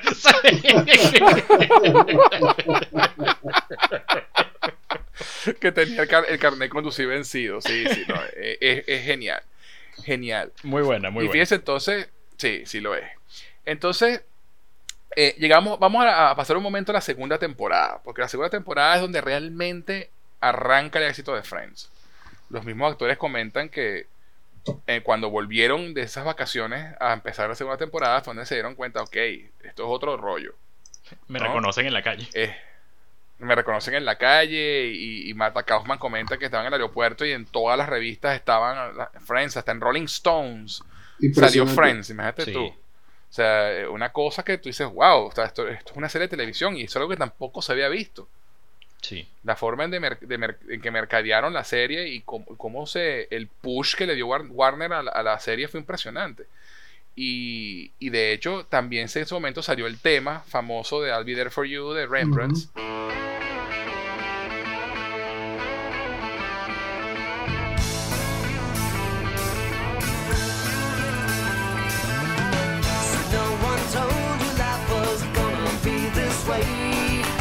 donde se grabó el videoclip con los actores de la serie eh, saboteándole el toque a The Rembrandt. el video es genial. Y la canción se convirtió en un éxito, pero mega hit. Además que es un one hit wonder de esa banda que no necesitó otro éxito en su carrera y siguen viviendo de esa vaina. Sí, total, total. O sea, cada vez que esa vaina suena, ellos le pagan plata. Así es sencillo. y y entonces esa segunda temporada tiene episodios memorables. Sí, señor. Una de las mejores temporadas de la serie. Sí, es una de las mejores temporadas de la serie. El, capítulo del Super Bowl, que es el episodio doble. Exactamente. Donde sale Julia Roberts y Van Damme. Y además que Julia Roberts estaba saliendo con Matthew Perry también en esa época. Sí. Y entonces eh, el, el, todos esos dos episodios es brillante. Pero está el episodio que es uno de los que está considerado uno de los mejores por una votación que se hizo hace unos años, que es el The One with the Prom Video. El, episodio donde Rachel y Ross se, empatan. Sí, sí, se formalizan ya su... formalizan su relación. No es su primer beso, pero es donde, forma, donde la relación en verdad pasa, porque ellos se dan el primer beso, que es comiquísimo, que al, día siguiente Ross mete la pata y se pelean otra vez. Y pasan como siete episodios peleados. Todo, todo... coño, la madre. No, y, para, para, ver, antes, antes de, eh, por lo menos con ese, con ese de, cuando ellos formalizan su relación, eh, realmente es como... bueno, pero, me fui por un momento al episodio y me, y me acordé de que no te rías, la cámara aumenta de 10 libras. Ok, pero ¿cuántas cámaras? ¿Cuántas cámaras, cámaras Ay, sí, sí, sí. Claro, porque ese es el episodio donde también nos presentan a, los, a los personajes en flashback, ¿no? A Mónica, Exactamente. Y, Ross. Y, sí. y vemos el primer flashback de la serie que se, que se convierte también en un running gag a través de la, de, la serie, de ver su pasado, ¿no? Sí. Sus modas ochenteras. Con cuando Rachel no se había operado la nariz y Mónica era gorda. El, el, el, mostacho de, de Ross. El mostacho, y el afrito. sí, y el afrito. Además que Mónica, Fat Mónica, es un personaje genial. Sí. O sea, Courtney Cox, Cox, lo interpreta completamente diferente a como es la Mónica actual. Sí. tiene, tiene una alegría por la vida, una inocencia, una vaina. Es impresionante. Es impresionante lo que hace Mónica, lo que hace Courtney Cox con, con el personaje de Fat Mónica. Me encanta Fat Mónica. Siempre me ha encantado el personaje. Sí, sí, no, realmente, realmente, es muy divertido por lo que tú dices. O sea, realmente le, le, pone, le pone como una, esa alegría y esa, y esa inocencia de la vida eh, que se, para ver, que se, me lleva me estoy adelantando muchísimo, pero en la sexta temporada hay un episodio de el, que hubiese pasado, sí, que ellos viven, son, es un doble episodio en el que, bueno, que hubiese pasado si a Joey no lo votan de Days of Our Lives, que hubiese pasado si Mónica no adelgaza, y en eso ella llama a perder la virginidad, sabes, entregar su flor y que give, me, my flower. y Ese es uno de mis episodios favoritos. a mí, mío también, lo amo. Pero, o sea, mi punto con este comentario es que cuando tú ves eh, ese episodio en la segunda temporada y, conoces a, Fat Mónica, tú dices, claro que sí, sí. o sea, Mónica así crecería para convertirse, como para seguir con esa, con esa inocencia y llamándola de esa forma, esa actitud. ante la vida, exactamente. Y en segunda temporada también nos, nos, da como más firmeza en para dónde van los personajes, ¿no? Joey encuentra su primer trabajo serio como actor en Days of Our Lives papel memorable que nunca olvidaremos y él tampoco nunca olvidará. El doctor Drake Ramore. El doctor Drake, Ramore en Days of Our Lives. este, vemos también entonces la relación entre, entre Rachel y Ross eh, florecer. Este, por supuesto, también tenemos antes de eso a Julie, la novia china que se regresa a Ross de viaje. En esa, eh, perdón, en esa este, temporada, en esa temporada te muestran pero es una de las cosas más geniales porque es en algo tan simple, básico y elemental unas diferencias tan grandes entre la actitud de los hombres y la actitud de las mujeres frente a un mismo oh, frente a un mismo hecho y tú sabes cuéntalo cuéntalo cuéntalo cuéntalo cuéntalo JK cuéntalo. Ross me besó. Qué no puede ser. No sí. Este estábamos en el café. Mónica espera busca el vino apaga la televisión busca los pañitos. Este no empieces sin mí. Y entonces me sostuvo en sus brazos me besó, eh, me, me, me acarició el cabello y entonces me besó los labios. Oh, Dios mío. Y en eso cortan a los muchachos comiéndose una pizza. y bueno, y entonces la besé. ¿Lengua? Sí, cool.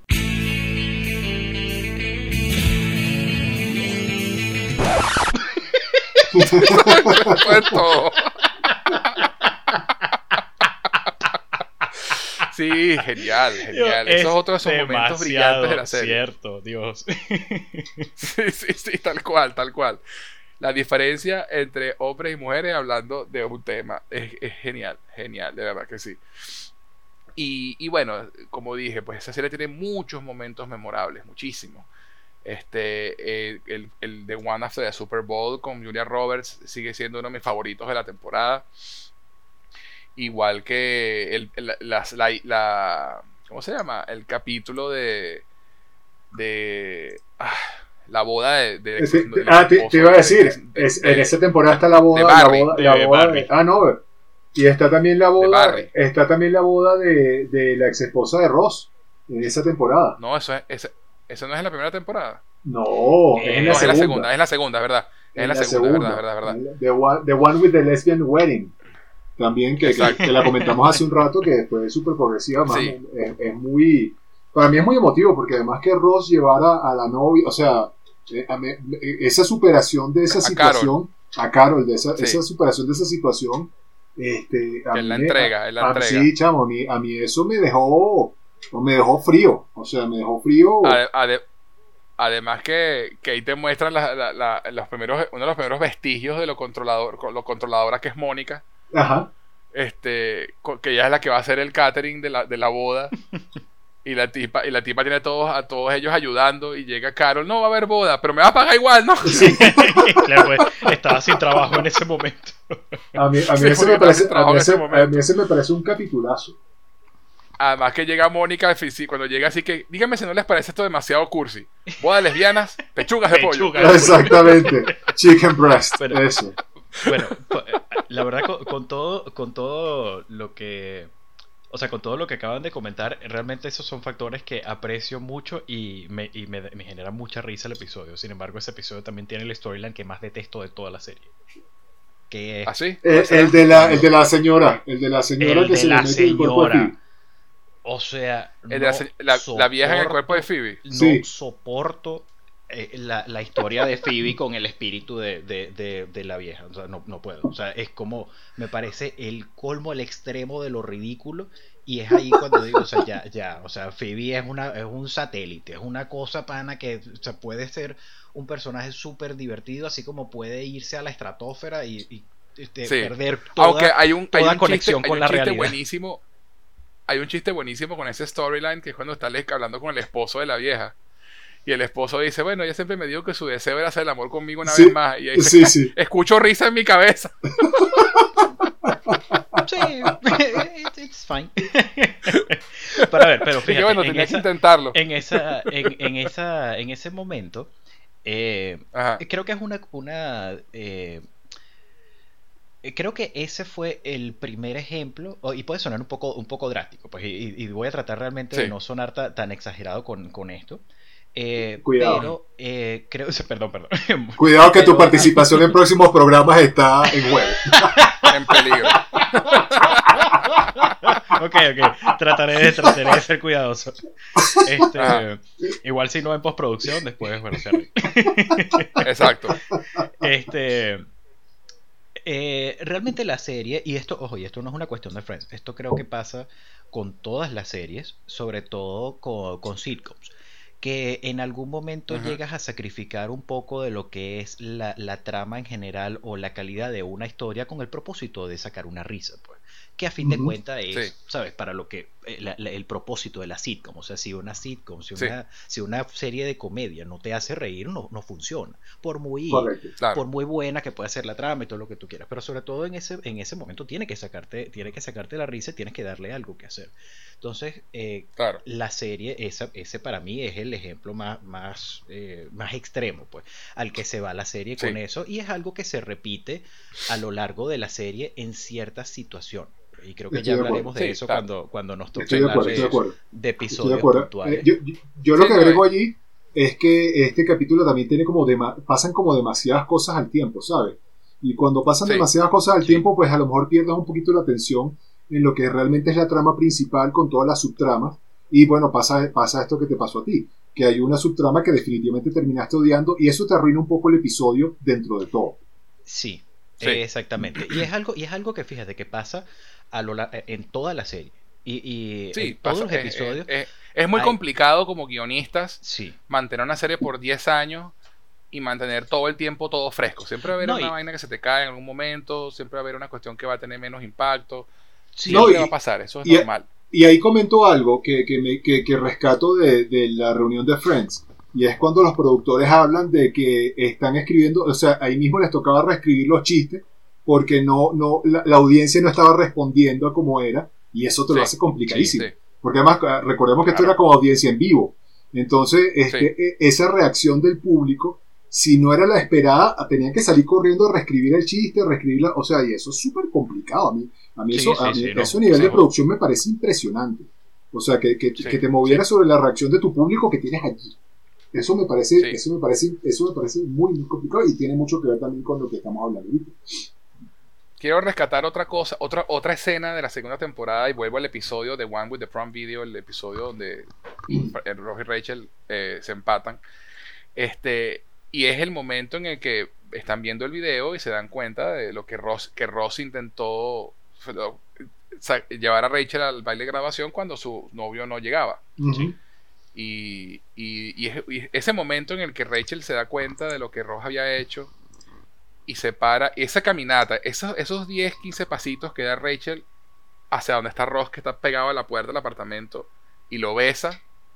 Mira, eh, es increíble. Eh, además que esa fue la... Eh, ahorita se habla mucho de, los ships, ¿no? De, del, grupo de fans aupando una pareja en particular en algún programa, alguna película, en alguna serie. Ross y Rachel fue mi primer ship. O sea, fue, fue, la primera pareja de serie de televisión a la que yo, por la que yo aplaudía. Yo quería que esos dos terminaran juntos. sí, sí, Y, sufrí, y sufrí cuando terminaron la tercera temporada y sufrí cada vez que trataban de volver y no volvían. Sí. Yo quería que ellos terminaran bueno, juntos. Y, esa era mi pareja. No, José, y, todavía a este punto uno, uno, a mí me pasa mucho, eh, me pasa mucho con, con, esta serie, el capítulo en el que ellos terminan, que, que, que Mónica Chandler, Joey y, y, Phoebe quedan encerrados en el cuarto comiendo cera.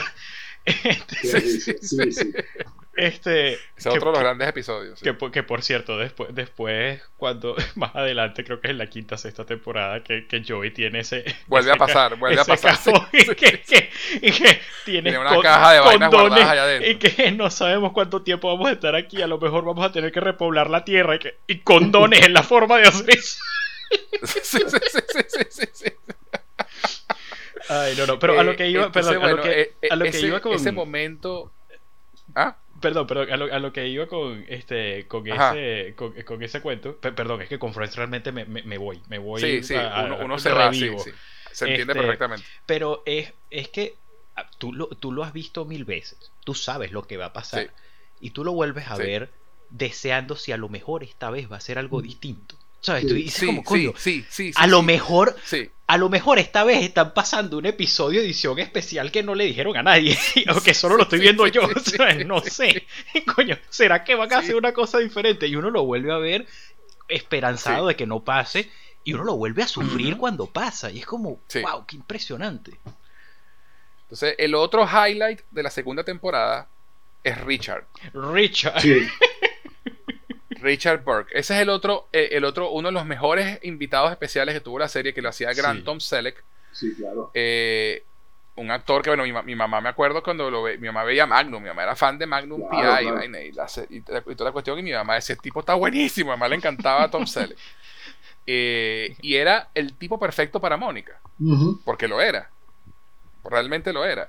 O sea, era un tipo sofisticado, con dinero, maduro. responsable, maduro, pero era 10 años mayor que ella. o más, creo. Me encanta. No, creo, que era más. Tiene que ser más porque es de, la edad de su papá, es de la edad de su papá, por Dios, o sea, es mucho más. Sí, sí, sí, por eso. Eran 20, 20 este, años mayor que ella. 21 años, pues me acuerdo que en el chiste de, de, que soy una persona que puede beber mayor que tú. Exactamente. y este que, que, cuando, cuando le dice que cuando Mónica le dice a Ross que bueno sí es es eh, es, es, el es Richard Dr. Burke. Que, ¿Quién es Richard Burke? Doctor, Dr. Burke. espera, Dr. Burke es sexy y, y, Phoebe y Rachel. Oh my god, yes. Creo que ¿qué? ¿De cuándo? que I, I, I, I love Dr. Burke. He's like a brother to dad. exacto. A mí me encanta, él es como un hermano para papá. no, además que ese capítulo, cuando, cuando van a los cumpleaños del papá de, de Roger y Mónica, que Richard, que Richard está allí y, se, y, y, la verdad sale a la luz y le cuentan que están saliendo juntos, ese capítulo es genial. Es buenísimo. Genial. Y que le agradecieron al doctor Burke por habernos traído. Mónica lo agradeció por los dos. O sea que siempre, siempre que pienso, a, mí me, a mí me encantan estos, estos pequeños, o sea, así como lo que comenté de Monopoly, ¿sabes? Esa, esa pequeña línea que came out of nowhere, pero me, descoloca de la risa. Y con Richard, o sea, tú me dices Richard y lo que me acuerdo automáticamente es cuando, cuando presentan al personaje. Eh, que, ya sé por dónde va. Tú, tú sabes por dónde va. y que, que, quieres ver cómo se vuelven locos. Hey, yo sabía glasses? glasses? sí, sí, sí, sí. Ese es un momentazo, es un momentazo. Además que es comiquísimo cuando abre la puerta y es él y Phoebe dice, ¡ay, es James Bond! ese, el personaje, ese personaje tuvo un impacto en la serie. Creo que es el personaje invitado que más impacto tiene en la serie. Sí. O sea, eh, eh, ese, ese, personaje está una temporada y, aparece esporádicamente un par de veces más, pero la imagen y el recuerdo de ese tipo está toda la serie ahí. Sobre todo después que se empatan Mónica y Chandler. Eh, sí, eh, ok, a lo largo, a lo largo de la serie sí. Lo, lo, que pasa es que cuando dice, cuando, o sea, me hace dudar un poco el personaje de Paul Rudd, de Mike, pero, pero a lo largo de la serie lo que dices es cierto. Sí, a eso, me, a, eso me refiero. La figura de Richard Paul Rudd también, pues, porque, pero, pero bueno, ya hablaremos de Paul Rudd, pero eh, digamos que la, figura de, de, Richard, además que impactó muchísimo el personaje de Mónica, fue el primer gran amor de Mónica y fue el primer gran dolor de Mónica, porque obviamente con esos 20 años de diferencia, Richard ya tenía un hijo, ya tenía nietos, eh, y Mónica pues quiere una familia, quiere hijos. Y, y, y, Rachel le dice, sí, me encantan los niños, ya yo tuve niños. mis hijos, mis hijos tienen hijos. Exacto, y entonces, y por eso terminan, y es un momento durísimo en la serie porque eh, no, es esos momentos en que tú dices, mira, no fue falta de amor, no fue infidelidad, no fue nada, simplemente íbamos por caminos diferentes. Sí, sí, sí, sí, sí. Y, y, no podíamos forzar la liga porque esto eventualmente iba a terminar, es mejor terminar ahorita porque después va a ser peor. Sí, en uno de los breakups realmente más tristes. ¿Sabes? yo, recuerdo, recuerdo cuando. Porque fíjate, cuando. En, mi, en mi experiencia, o sea, la manera en que yo vi la serie, recuerda que el primer capítulo que yo vi fue el del departamento. Y en ese, y en ese capítulo, Mónica está deprimida por Richard. Entonces ya yo sé que, ok, hay una persona que se llama Richard que, que, que, no va a continuar la relación con ella. Entonces cuando Richard aparece eh, y termina la, última temporada, yo me quedo, coño, no me digas que así es como ellos dos terminan, que, le dice, bueno, ¿y ahora qué hacemos? Nada, solo sigue bailando. Bailar. Tú continúa bailando. Y eso es lo último que ves de Richard en, esa... En, o sea, con su relación con Mónica, pues, y uno así llorando. no puede ser. Exacto, exacto. y de hecho, este, bueno, entonces vamos a, vamos a escuchar otro testimonial, ¿verdad? Este, que bueno, gracias, eh, eh, afortunadamente, mira, hubo una respuesta bastante buena y tenemos unos cuantos, entonces vamos a escuchar otro. Ok. Este, para ver qué nos dice Jimmy. ¿Ok? Listo. Escuchemos entonces a Jimmy. Hola, mi nombre es Jimmy Dos Santos, tengo 40 años de edad, nací en Venezuela y vivo aquí todavía. Mi personaje con el que más me identifico eh, eh, de Friends, obviamente hace 15 años que terminó la serie, desde que empezó, yo era mucho más joven, este, me identificaba con Ross por muchas cosas, me parecía muy cómico el personaje, este, no sabía que era tóxico, este, en ese momento era tóxico yo también, aparte de romanticón, y por eso me identifico mucho con, con Ross, ¿no? aparte que me pareció un personaje bastante gracioso. Este también es el único personaje de Friends que es científico, entre los que cabe, este, y también me identifico con eso. La escena que más me gusta de, de Friends es el primer beso de Roger y Rachel. Ustedes se imaginan lo que es esperar años por darle el primer beso a la mujer de tu vida y que en ese momento cuando la vaina va a ocurrir la puerta del bar no abra es para matarla yo, yo, hubiera roto esa mierda pero nada es, una escena bastante fina es la escena que más me gusta este, aparte de muchas otras no esa escena por lo romántico y, el tema de, la intensidad de 15 años esperando es, no puedo esperar. Entonces, bueno, eh, esa es la escena que vamos. Bueno, creo que Jimmy dijo lo que todos pensamos. hubiese partido esa mierda. E, ese momento cuando se van a dar el beso y la puerta no abre. Además que Roger y Rachel tienen esa mega pelea antes. Y yo estoy con otra y no tenía ningún derecho. Bueno, me voy, me voy. Y después de ese momento como que no, no puedo. Y la puerta no abre. no, chavo. O sea, que no puede ser. A mí, a mí, me, encanta es como... A mí me encanta es cómo se llega a ese momento, ¿sabes? Porque creo que... Sí. para ver, de una forma o de otra todos hemos estado en una situación así, ¿sabes? En el que la persona que te, que te gusta no está pendiente de ti o está en otra relación y, y es típico que cuando tú decides move on, entonces la otra persona está, está pendiente de ti. o sea, eso. o sea, el, el, timing, el, timing, no cuadra. Exactamente. este, y me parece, o sea, siempre me ha parecido muy bonito como llegan a, a, a ese punto eh, en cuanto, o sea, digamos eh, en lo que en lo que se dice, o sea, el cómo se dicen, eh, el Rachel con, con, esa pega encima, este, llamando, dando el closure, este, este, y Ross, no, y, y, fíjate que Ross está, está contento con, con, Julie, pero más que eso, porque Ross es una persona que quiere, sabes, la, esa formalización de su, de su relación. Entonces, él está, eh, está a punto de, de, ir a, adoptar un gato. Y adoptar un gato es, es eh, a big step, pues es una, es una, es una, responsabilidad. sí, es un statement, es una, eh, se me está yendo la palabra, José, ayúdame, es una declaración, ¿sabes? De la seriedad. Es una declaración de intención, sí. Exactamente. Y el lo evita, o sea, lo evita por completo con esta nueva información que lo descoloca por completo. Pues. Claro, se entera que el amor de su vida les por fin está parando bola. Además que es, un momento genial porque viene, viene de un momento en la primera temporada donde a Chandler se le sale que, que Ross está enamorado de Eso te iba a decir, ajá, yo iba a comentar eso. Y entonces, entonces justamente ese momento donde Rachel empieza a ver a Ross con otros ojos, porque nunca lo había visto de esa forma, ¿no? Sí, y, además es el timing, es el tema del timing. Pues. Pero más allá, pero más allá de, mm, o sea, perdón, complementando lo que dices de, verlo de otra forma, creo que Rachel cuando, que así es como termina la primera temporada, obvio.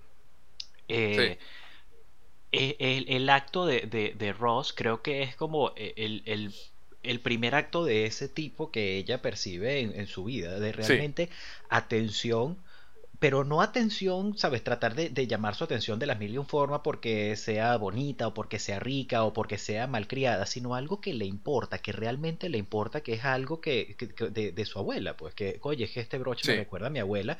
Y entonces es como, o sea, este tipo no solamente viene y gasta esa fortuna en esto, sino que este carajo me, me escucha, o sea, y escucha lo que es importante para mí, ¿sabes? Y creo que es una, creo que toda su visión sobre él cambia con esa con, con, ese, con ese regalo.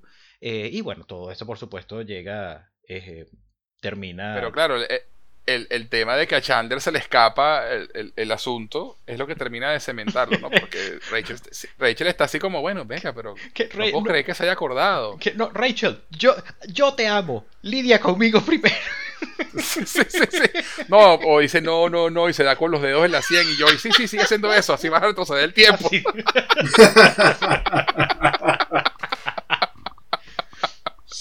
Entonces, claro, este pasa, llega, todo eso culmina en la segunda temporada, en este momento el que nos habla Jimmy de, ese beso tan esperado por todos nosotros, porque en ese momento, pues obviamente todo el, el mundo estaba con los, con los ojos atentos, estos dos por fin se han empatado o no.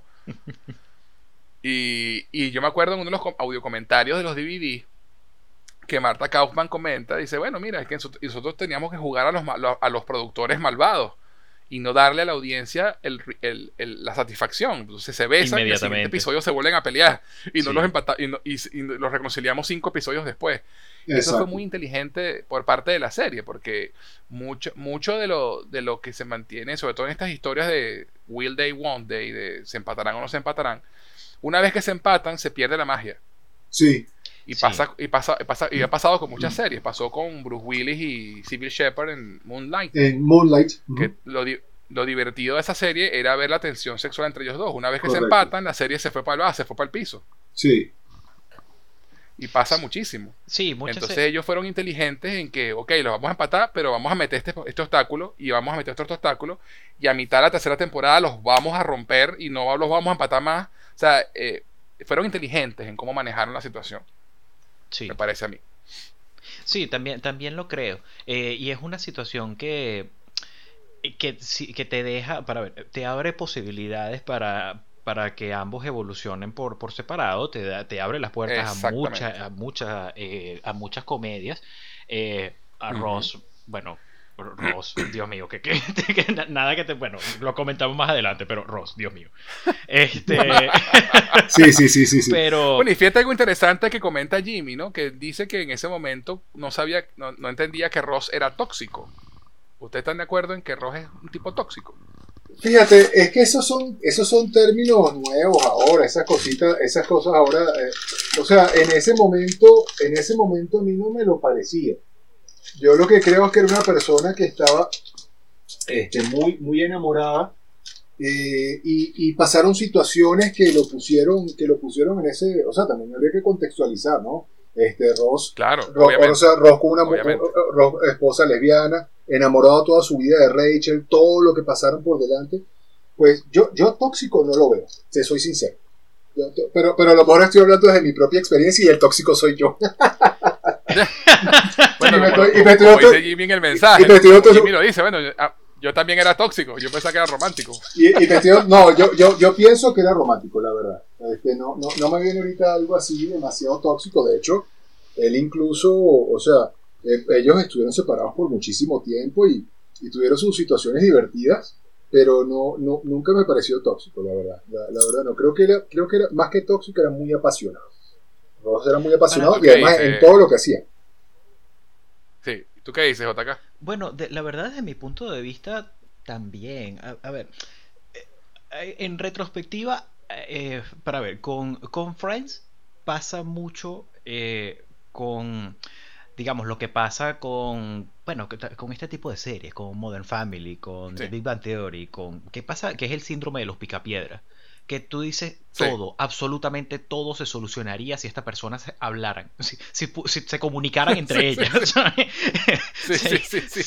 pero ¿por qué, hay necesidad? Pero claro, lo, eh, eh, es solamente para extender la trama, para generar esas situaciones de, comedia. Pues, no, brother, y, la vida es eh, así. O sea, la vida es así. O sea, tú, si tú piensas en alguna situación tuya en el momento tú dirías si tal vez hubiese dicho esto o aquello.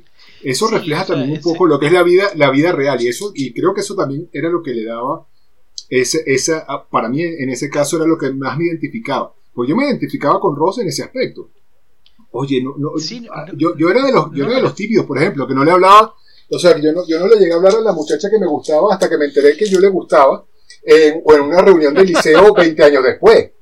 Y yo, y yo, yo todavía, y yo todavía digo, verga, yo tuve mi oportunidad con la pelirroja y nunca me atreví a hablarle. Si yo le hubiese dicho, y ella me lo dijo, yo me hubiese dicho a mi pío y yo caigo a tus pies y yo, ¡Oh! porque me enteré esto 20 años después.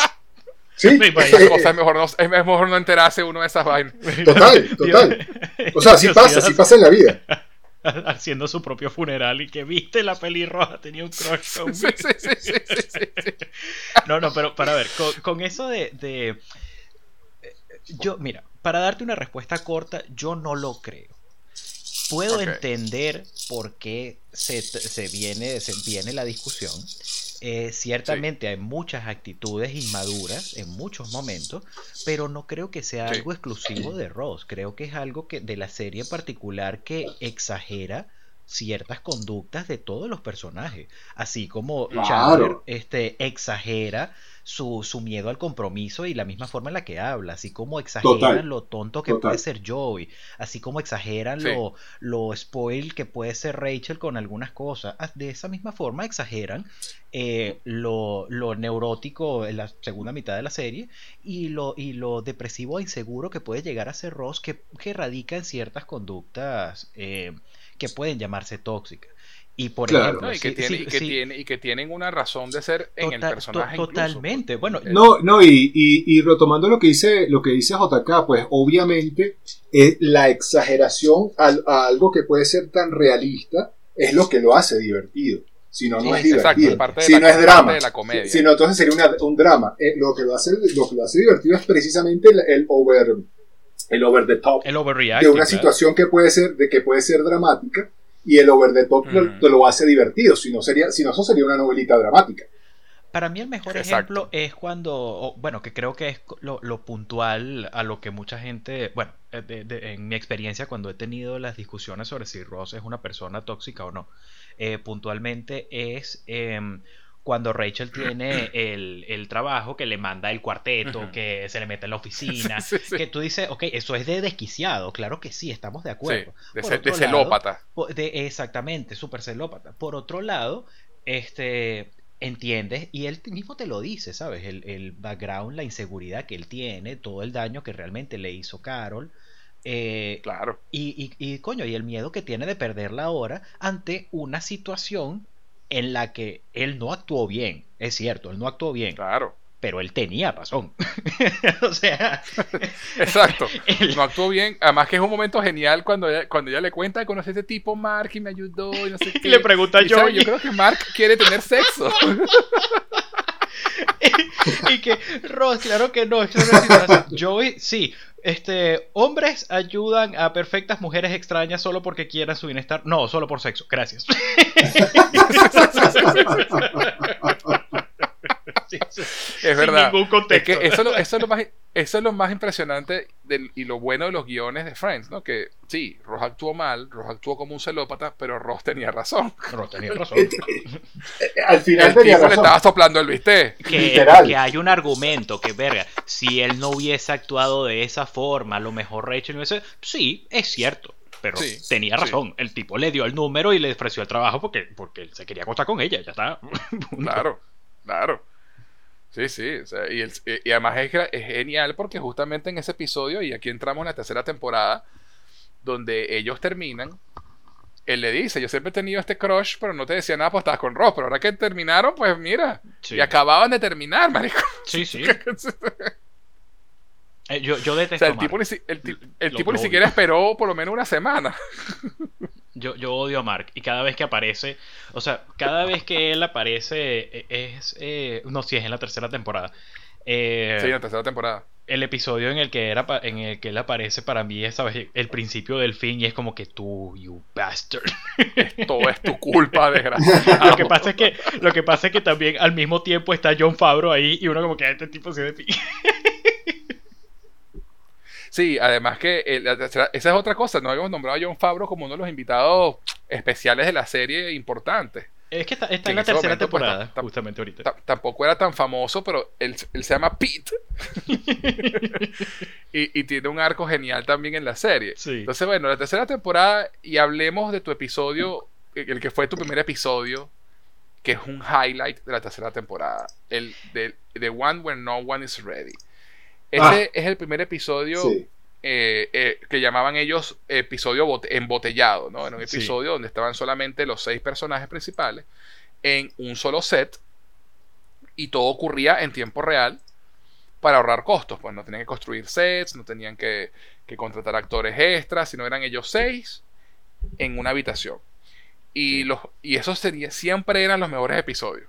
Eh, Pero este en particular, es, que es el primero de todos, es el mejor. Sí, sí, es una genialidad en todo sentido. Perfecto. Es en tiempo real, todo ocurre como una obra de teatro y es brillante. No, y que todas, todas las, todas las todas las, las historias son demasiado interesantes y demasiado graciosas. Y siempre una viene a reemplazar a otra en el mismo set. Entonces Joey sale por la puerta principal al departamento mientras Rachel sale por la puerta de su cuarto a decir algo. Luego Rachel entra a su cuarto y sale Mónica gritando lo de Richard. Y se presta, como tú dices, es algo súper teatro. Pero es un caos, es un caos genial y Ross apurando a todo el mundo porque tienen que ir a una, a una ceremonia y la vaina es el angustia de Ross de que nadie se termina de arreglar y por eso es que el episodio se llama en el que nadie estaba listo. este, Chandler y yo peleándose por el sofá. Este, por la esencia del sofá. las, anécdotas de, ese episodio que cuentan luego en la reunión que son geniales. De, hecho, eh, Joy se parte el brazo, se, se disloca el hombro. se, dislocó, se dislocó el hombro. Este, y, y, para mí una de las escenas más. Mónica. Ajá, dime. No, no, una de las escenas más memorables es la de Joy con toda la ropa puesta de, Ah, por supuesto. o sea, Could I be wearing any more clothes? Eh, eh, sí, sí, sí. Eh, I'm going commando.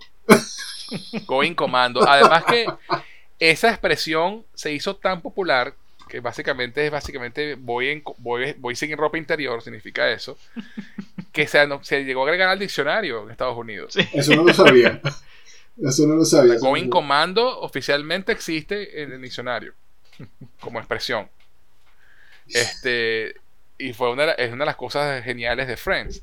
Además que también es ese episodio genial con Mónica obsesionada por el mensaje que le dejó Richard en la contestadora, si era un mensaje viejo o un mensaje nuevo. Y la tipa trata de borrar el mensaje y termina borrando el mensaje de salud, dejando uno ella. Mira, es, es, un caos espectacular ese episodio. Un caos espectacular. Sí, sí, es buenísimo. Y dentro de eso, eh, dentro de Rosa apurado y neurótico, y que vamos, chicos, me quedan siete minutos, me queda. ¿O no? mi, reloj, mi reloj, la cola del dinosaurio dejó de moverse y uno...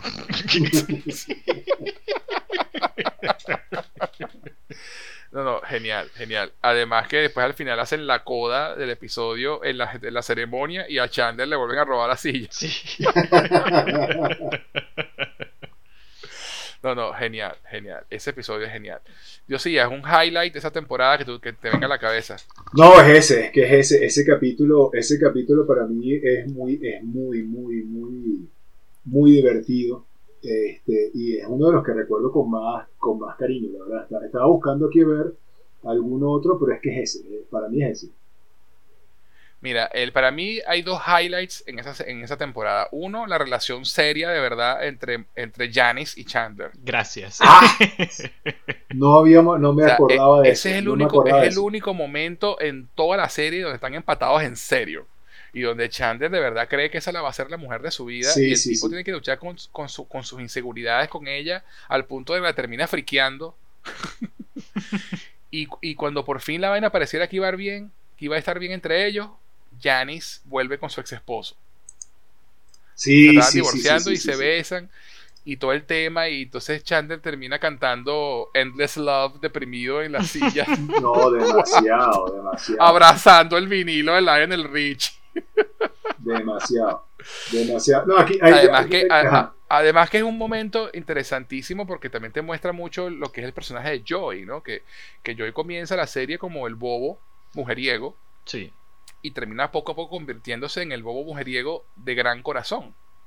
¿no? Bueno, Joey, para, para mí, y, Joey... Y, él es el que le dice a Chandler, no, mira, coño, yo, yo que tú, mira, dejaría a Janice porque ella está casada, tiene un hijo, coño, yo no quiero, yo, a mí no me gustaría ser la persona que se interpone entre una familia feliz. Sí. O sea, y, a, mí me, a mí me parece que Joey realmente en toda la serie es quien es, he's a true friend. Eh, tú puedes ver a lo largo de toda la serie un par de, de coño de madradas que se hacen entre ellos. Eh, sí, sí, pero unas cuantas, pues. Pero Joey es realmente el, mejor amigo de, todos. Pues incluso cuando Joey, eh, obviamente pasa lo, de Rachel y, siempre hay, pasan unas situaciones, algunos roces entre ellos. Pero ves que cuando es culpa de él, eh, eh, realmente es una, es una tristeza que, lo invade y siempre trata de dar un punto de vista y dar el mejor consejo a, sus amigos en esa situación. Pues así, así sea lo más idiota lo que puede pensar, pero lo hace de corazón. y eso que tú dices es muy cierto, que él dice, mira, eh, ok, puede hacerte feliz, pero si, si ella lo está dudando y si hay algún chance, no estoy diciendo que vaya a funcionar, pero si hay algún chance de que la familia pueda permanecer unida, dáselos. ¿Y qué, puede responder uno? Y entonces es genial ese momento cuando eh, Chandler termina con, con Janice y le explica todo esto y Janice le dice, ay, yo pensaba que el nuestro era un amor como de película, así que ya no se arrepiente, y que no, no, quédate conmigo. Y ella dice, no, tienes razón, tengo que darle otra oportunidad a mi matrimonio. No, que se joda tu matrimonio, quédate conmigo. Qué genial ese momento también. Mira, yo te tengo, yo te tengo una ahorita que estaba revisando, no me acordaba, este, no me acordaba que este capítulo era de la tercera temporada, donde aparece Ben Stiller. Brother. ese capítulo, el novio gritón que nadie le creía a Ross. Y esa escena final cuando lo agarran gritándole al pato, ¡Que tú haces! O sea, esa genialidad, esa genialidad, esa genialidad de Ben Stiller, para mí ese es uno de los mejores, es uno de los cameos más divertidos de la serie. Sí, sí, sí. El cameo de Ben Stiller. Fantástico. Definitivamente. Bueno, te agrego. Te agrego... ¡Cuac, cuac, cuac, cuac! No, brother. Los gestos. La cara de todos ellos parados en la puerta. La cara de él. ¿Cómo les dice? No, Es, demasiado genial ese cameo. Bueno, ese, invitado especial, pero no un cameo, es un invitado especial. Te agrego, te agrego dos momentos de esa, de esa temporada. Por, supuesto, eh, es la temporada cuando Rachel y, Ross terminan y tienes todo ese arco. Pero eh, mientras ellos están juntos hay dos fantásticos momentos. El primero es el partido de fútbol. Oh, sí. Sí, sí, sí, sí, Rachel, go long. buenísimo. Y Chandler. The Geller Cup. The Geller Cup. Y Chandler, no, lo importante es que tú perdiste, yo gané. Gracias, Holanda. Buenas noches. Amsterdam. Good night. Thank you, Amsterdam. Good night. El partido de fútbol, ¿cómo me puedo reír? Ese episodio es brillante, brillante.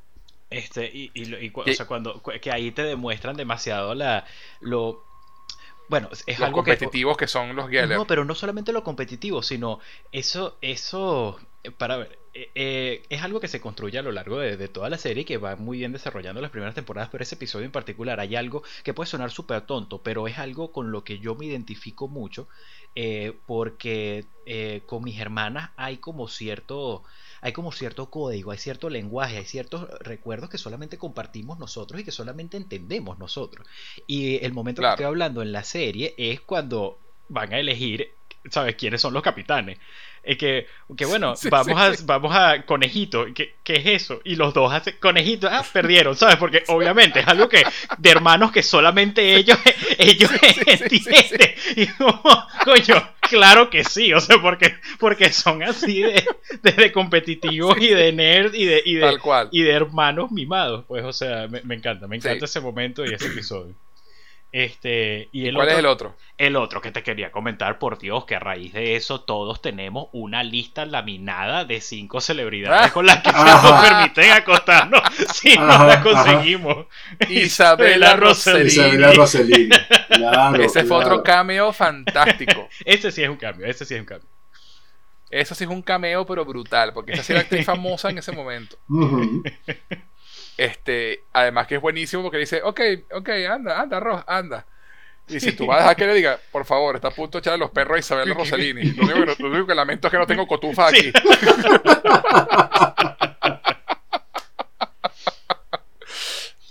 Ay, Genial, qué genial. No, aquí- Otro ah, momento, Ah, bueno, yo te iba a decir, Ajá. yo te iba a decir, porque a lo mejor es el mismo que tú tienes, eh, a lo mejor es el mismo que tú tienes. bueno, Porque este Habla- es el capítulo. pues, ah, bueno, es que este es el capítulo que da, da inicio a un running gag que hasta hoy este, ujú, es, es, es, es un debate internacional. We were on a break. Eh, y es el capítulo donde realmente, eh, donde, donde se toman el break y, y, y- están en break y, y, y Ross se acuesta con, con esta niña que, que además le gustaba a Joey y a Chandler y él termina acostándose la con chica ella. de, de la, La chica de la fotocopiadora. de fotocopiadora. Chloe. Chloe. Chloe. Ajá, ajá. Eh, eh, este es el momento que va a marcar el- ese running gag que es demasiado Sí. bueno, que es We Were on a Break. Así es. Así es. We were on a break. break. Es, que es demasiado. Es- eh, estábamos separados. Y es verdad. es- yo soy, perdón, yo soy del campo de sí, estaban separados. Sí, sí, Estaban sí, sí, separados sí. totalmente. Estaban Sí, sí, separados. sí. Y, y fue Rachel la que pidió la separación. Fue Rachel, fue, Rachel la que dijo, let's take a break. So we were Esto- on a ¿no? break. Y, y- A ver, y al, esto- fin- y al final de cuentas, Ross, Ross echó una pea y esta tipa se le echó encima. No fue que Exacto, fue a buscar sí. otra mujer a, para, No, y, y- y- acostarse pa- con ella. no, y- y aparte, para, perdóname, pero hay que ser bien pendejo para que el mismo día que, eh, o sea, que tú pides el break con tu, con tu pareja, entonces aceptes que el- el- la otra persona con, con la que tu pareja El está- sí, la fuente, la la razón fuente de todo el conflicto, entonces vas y entonces lo, lo invitas para tu casa. Y no solo eso, sino que te invita a comida y te empieza a hablar cuando está. O sea, ¿qué esperabas? ¿Qué esperabas? Sí, Realmente, sí, ¿qué Sí, esperabas que pasara? Totalmente. Ahora, Totalmente. ¿fue una cadena de eventos desafortunados por parte de Rachel? Sí. Sí. Por parte de Ross, este, ¿estuvo mal hecho? Sí. ¿Se pudo haber manejado mejor? Sí. ¿Fue legal? Sí. Sí. Sí.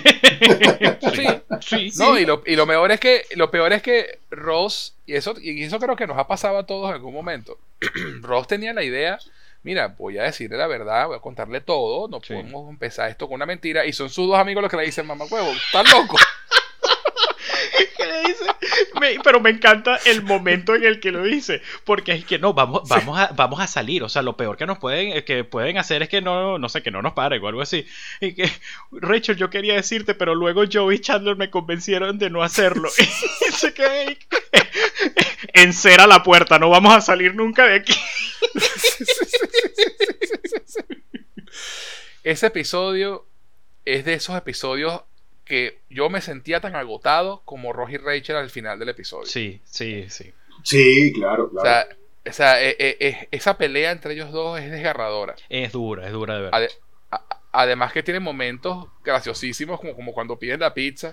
La Que, anchoa. por favor, pida, sin- ¿puedo pedir pizza contigo? Bueno, pida sin anchoas. ¿Puedes poner anchoas extra?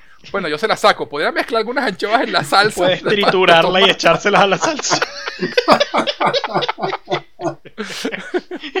y que, Porque- que, que bueno, pero no quiero hablar de eso. Bueno, dime, ¿cómo fue? Horrible, Ross, terrible. Fue, fue horrible, Ross. Nada comparado contigo. Este, fue, fue diferente. Uh, no, me. Uh, no. la las reacciones de ellos oyendo todo por la puerta. No, y, luego, y luego ve- pa- ese, ese episodio tiene como una brillantez que no, creo que no se aprecia mucho porque, para ver, eh, pasa mucho que tú tienes una, una main story. Bueno, creo que, creo que es así todo el tiempo. Siempre tienes una historia Una, principal histo- y una tienes dos- historia A y una historia B. Exacto, y tienes dos tramas secundarias, eh, complementarias. pues. Eh, y a veces, ¿sabes? Se desvía la, se desvía la atención de, de una para darle fuerza a la otra. Eh, en, este, en este episodio eh, tienes a, a Mónica, Phoebe, eh, Chandler y Joey encerrados en el cuarto. Ellos son quienes traen todo el humor al, al episodio para que no sea realmente un full drama, pero también conectados a la historia de Ross y Rachel porque los escritores están claros que, mira, no podemos poner una subtrama, no podemos poner a, al hermano de Phoebe, no podemos poner una cosa en otra parte que no sea esto porque esto es lo único que le importa a la gente en este momento. Si tú desviabas la atención hacia otro, hacia otra situación, lo que iba a pasar es que vas a tener a la gente coño lanzándole cosas al televisor y que pero no me importa qué es lo que está pasando con Ross y Rachel. y eso, entonces esa, ese, ese breakup afecta a todo el grupo. Y a mí me encanta es que Chandler del tiro vuelve a fumar porque le da, estrés postraumático de cuando se separaron sus padres. Look what you're doing to Chandler. además que me además que me encanta porque eh, Phoebe llega y lo descubre y que Chandler está fumando otra vez y que no, no, estoy fumando desde ayer, así que estoy fumando todavía. Actually, yesterday I smoked again, so today I'm smoking so I'm smoking still. No, no, eso fue, eso fue genial, genial, genial. La tercera temporada es una de mis temporadas favoritas de la serie. Sí, lo es, sí lo es. Este, vamos a escuchar otro, otro testimonial de Ariadne. Este, entonces vamos a escuchar qué nos cuenta Ariadne. Hola, hola, mi nombre es Ariadne, soy venezolana viviendo en la Argentina desde hace unos años y soy fan de Friends desde hace muchísimos más. Es una serie que me ha acompañado en todas las etapas de mi vida y me sigue acompañando el día de hoy porque siempre hay algo que, que me es extremadamente atractivo y, agradable en cada momento de mi vida. En lo particular mi personaje favorito es Phoebe. Phoebe por lo chistosa que es, por lo desestructurada que es, es la que trae eh, el color, la variedad de temas, eh, incluso las, incongruencias en más de un capítulo y lo cariñosa que es con todos es, es el personaje que acepta a sus amigos como son. Eh, queda muy, muy en evidencia con Joy, que, que lo, lo, lo, apoya, lo, lo, acompaña, incluso lo acepta, lo, no lo deja solo ni en los momentos más tontos de Joy. Eh, eh, varios capítulos que me encantan en especial cuando ella aporta ese lado sabio que ella tiene, ella es para mí el personaje sabio del grupo, eh, y hay múltiples casos, como por ejemplo eh, cuando se quedaron encerrados en un cuarto de mantenimiento mientras Ben estaban haciendo, eh, Phoebe, Ross y la novia de la ex esposa de Ross, en, el cual ellos estaban peleando por el amor de, Ben ¿no? y, el, protagonismo que podían tener ambos en su rol eh, con, el nacimiento y el crecimiento de Ben. Y Phoebe les dice de que Ben era un niño súper afortunado porque habían tres padres peleando por su amor y ella apenas no llegó a tener ni siquiera uno completo con, lo que ella le tocó vivir de niña. Y eso llegó a un punto en que independientemente de la, de la, clásica cita eh, extrapolada que hace Phoebe siempre de su niñez, de que vivió en la calle, de que se tuvo que pelear, tuvo que robar. Eh, ese tipo de momentos te hacen, así sea en un segundo, reflexionar en, lo afortunado que uno es con su vida, ¿no? Y, lo afortunados que son los personajes también en los problemas que tienen en relación a, otras cosas que pueden llegar a vivir. El proceso de crecimiento que tuvo Phoebe como, como personaje, eh, toda la etapa de, de, conocer a su papá, de conocer a su hermano, eh, a lo que estuvo dispuesta por amor de, llevar los, los, hijos por inseminación artificial de su, de su hermano. Y eh, me encantó el final que tuvo de conocer una pareja que pudiese volar a la misma altura que, que ella, ¿no? Así que nada, es para mí una de las mejores series de la historia.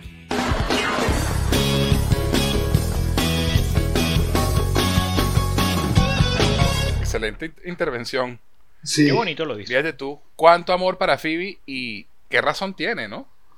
Total, total. A, mí, a, mí, a, mí, a mí Phoebe me encanta. Ahorita, ahorita escuchando este testimonial, este, recordé un momento que, que, para mí fue muy, muy bonito en la serie, que es cuando Ross le regala una bicicleta, le regala la bicicleta a Phoebe eh, cuando se entera de que Phoebe no había tenido, no sabía montar bicicleta porque nunca había tenido bicicleta y él, le regala la bicicleta y le enseña y, y, Phoebe va caminando por la bicicleta orgullosa, pues no sabe montarla, pero la lleva rodando por todos lados con el casco y ahí es donde se entera que tampoco sabe montar bicicleta y le enseña. A mí, a mí, a mí eso me pareció increíblemente emotivo. Sí. sí. Para mí es una de las escenas más emotivas ese momento en que, que ella, que, que cita en, en, de Phoebe encerrada en el cuarto de limpieza con, con, con Ross y Susan y están discutiendo por, por quién va, quién quiere más al niño y, y tú vas a vivir con él y, y, yo no, yo voy a estar aparte el día del padre siempre, eh, el papá siempre está a un lado y no sé qué, y, Susan le dice bueno, pero hay un día de la madre, hay un día del padre, no hay un día de la amante lesbiana. Y Ron le dice, todos, los, días, son los días de la amante lesbiana.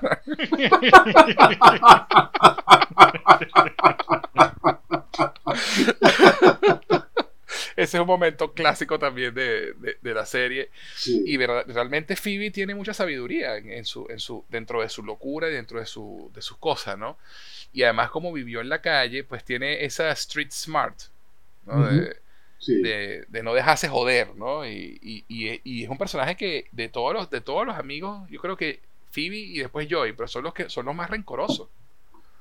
¿Sabes? Son los que más se, se, se quedan pegados cuando un amigo los jode. Sí. Porque son tan buenos amigos y tan leales que cuando son desleales con ellos, de verdad se molestan. Sí, sí, sí, sí. bueno, como el ejemplo de la, de, la, de la escena cuando, cuando vuelve David Ajá. Recuerda que, que ellos tienen, que ellos tienen, si tienen ese código de, mira, o sea, los amigos primero, pues, o sea, y nunca. Exacto. si tienes ya una planes con, con un amigo, no, no los cambias por, no los cambias por, exactamente. yo me acuerdo este, del, yo me acuerdo del capítulo cuando, cuando están discutiendo porque, eh, porque ellos ganan, eh, eh, los que ganan más dinero versus los que ganan menos dinero. Ese capítulo es buenísimo. the one with the eggplant. Ajá. Ah, es, así se llama, no me acordaba. ¿eh? Es que el tema de los nombres. Five, five steaks and an eggplant, perdón, es la vaina. Ajá. Que, que, que, que, incluso va, porque iban para el concierto, creo que era de Julian de Blowfish o algo así. De Julian de Blowfish, de Julian de Blowfish, sí. Y no, tenían el dinero y entonces claro, ahí discuten que, que ellos siempre hacen los planes porque ellos tienen mucho dinero y ellos, y ellos los dejan afuera sin, sin, sin, porque no, porque no dinero. Es, interesante porque, porque, porque es, un, es un tema que puede pasar, ¿sabes? Literal. No, no, es algo, en, ese, en, ese, en, ese, momento de la serie, eh, Phoebe, Joy y Rachel eh, estaban pelando bola. Exactamente. Mónica, Mónica, Roger y Chandler trabajaban y venían de familias adineradas y tenían dinero. Entonces, y es buenísimo porque hay un momento buenísimo cuando están hablando, cuando por fin se destapa y están hablando de la vaina y Ross dice, bueno, es que para mí yo nunca vi el dinero como un problema y Rachel, porque lo tienes. lo tienes. sí, sí, sí, sí, sí. No, y uno se ríe, pero, pero, es, muy, pero es muy cierto y muchas veces pasa. Sí, totalmente. Sobre todo en grupos de amigos grandes, pues que, que sí para ver qué tiene, que quieres hacer unos planes en particulares, pero muchas veces no te das cuenta de, de, la situación de las otras personas o esas otras personas no se dan cuenta de tu situación. O sea, yo recuerdo, a, a, mí me pasaba cuando, cuando salíamos, este, eh, había, había algunos amigos. bueno, sí, vamos a dividir la, dividir la cuenta. Sí, dividir la cuenta. Yo me, yo me tomo un vaso de agua. O sea, exacto. yo me tomo un vaso de agua y lo vamos a dividir entre seis. Sí, sí, tal cual. hay, una, hay, hay, hay pocas canciones.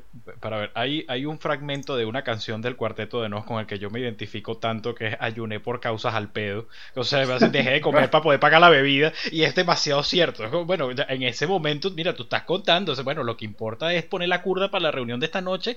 Dale. Y si tenemos que aguantarla, la aguantamos y ya está. Pero entonces, ¿sabes? Si entonces a eso, no, vamos a dividir la cuenta entre siete. No, no, no, papá, que va. me pedí un vasito de agua para que me dejaran sentarme porque estoy, porque estoy poniendo la botella para esta noche.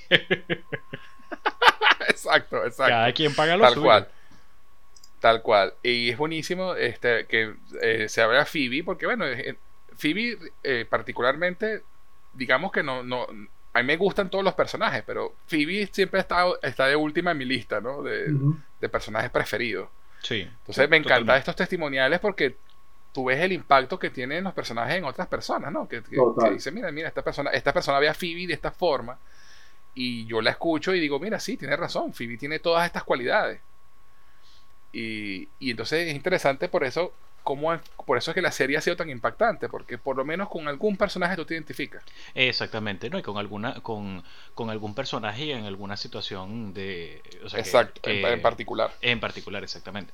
Este, con Phoebe, eh, el testimonio lo dijo perfecto. O sea que fue. O sea, siempre trae como una visión muy distinta. Porque, para ver, de, alguna forma, y, bueno, esto también se presta para un chiste cuando, ¿sabes? Cuando, cuando Rachel cree que ella se tiene que separar del grupo y que, bueno, ¿sabes? Yo siempre pensé que Phoebe era la que se iba a ir.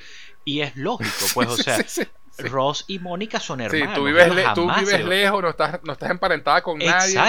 Te, te, vas. Te vas y ya. O sea, Mónica y Ross jamás se, van a separar, pues son hermanos. Pues. Eh, Joe y Chandler eran roommates. Eh, Rachel es la novia de, de, Ross y mejor amiga de, de Mónica, ¿sabes? Entonces es como. y, viven todos en la misma cuadra. Entonces es como, bueno, sí. ella es el elemento externo. Pues. Sí. totalmente, totalmente. Eh, en algún punto de la serie. Eh, escúchame, escúchame. Iba a preguntar si en algún momento, en algún momento, porque yo no, ahorita no lo recuerdo, si en algún momento se menciona cómo llega Phoebe a la vida de ellos. Yo creo que sí, pero no lo puedo recordar. Porque es la roommate no, no lo comentan, no lo comentan. No, o sea, porque es la roommate de Mónica y ya, pues. Eh, ella, ah, ella, ella, es roommate de Mónica, es verdad. Ella empieza como roommate de Mónica. Exacto, pero como lo más. Ah. Así, así como como eh, Joey llega a la vida de ellos porque es roommate de Chandler, pues ella puso un aviso y él fue el que respondió. Pasa que nunca vemos ese momento cuando llega Phoebe al grupo, pero sí sabemos que Phoebe vivió con Mónica por mucho tiempo, hasta que se obstinó de lo mandón y controladora que y empezó a mudarse escondida. Eso es buenísimo. No, y, que, tiene, y que tiene una roommate secreta, ¿no? ¿te acuerdas de ese capítulo? Que, nadie sabía que, que, que Phoebe tenía una roommate. Janine, Denise. Denise. Bueno, Denise, Denise es la vaina. Denise, Denise. Listo, vamos, vamos, Siempre hablo de ella y nadie se acuerda, nadie nunca me escucha. ¡Denise! es que Phoebe es genial. Sí, sí lo es. Vamos a escuchar otro, otro testimonial para, para ir acelerándolos un poquito más. Este, que son bastantes. Entonces vamos a escuchar a Alexis desde México. Hola, mi nombre es Alexis, tengo 30 años y soy mexicana y vivo aquí en México. Eh, yo creo que mi personaje favorito de Friends es definitivamente Joey por su alma de niño que siempre tiene. Y uno de mis momentos favoritos es cuando eh, van a una entrega de premiación de Ross y se están vistiendo muy elegantemente y se pelea con Chandler eh, para ver, este, pues para escoger su ropa y al final se pone él toda la ropa de Chandler para que no tenga nada que ponerse. Entonces, se me hace muy gracioso y obviamente sus, sus frases de How you doing es increíble. Me da mucha risa siempre.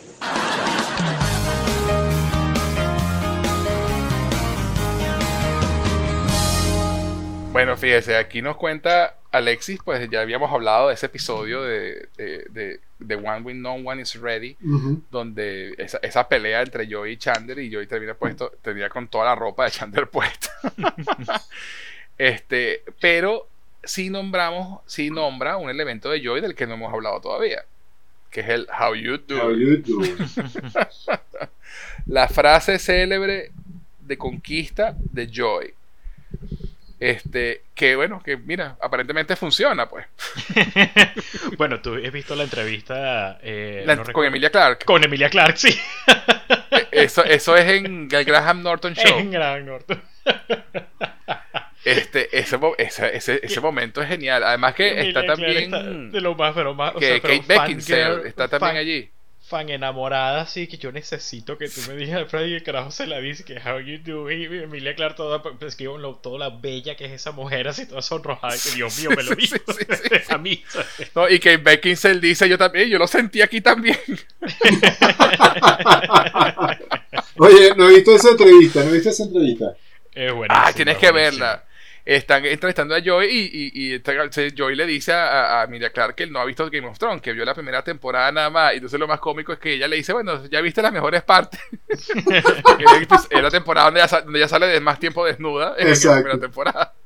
Y después ella misma se, sonroja toda después que lo dice tan cuchi.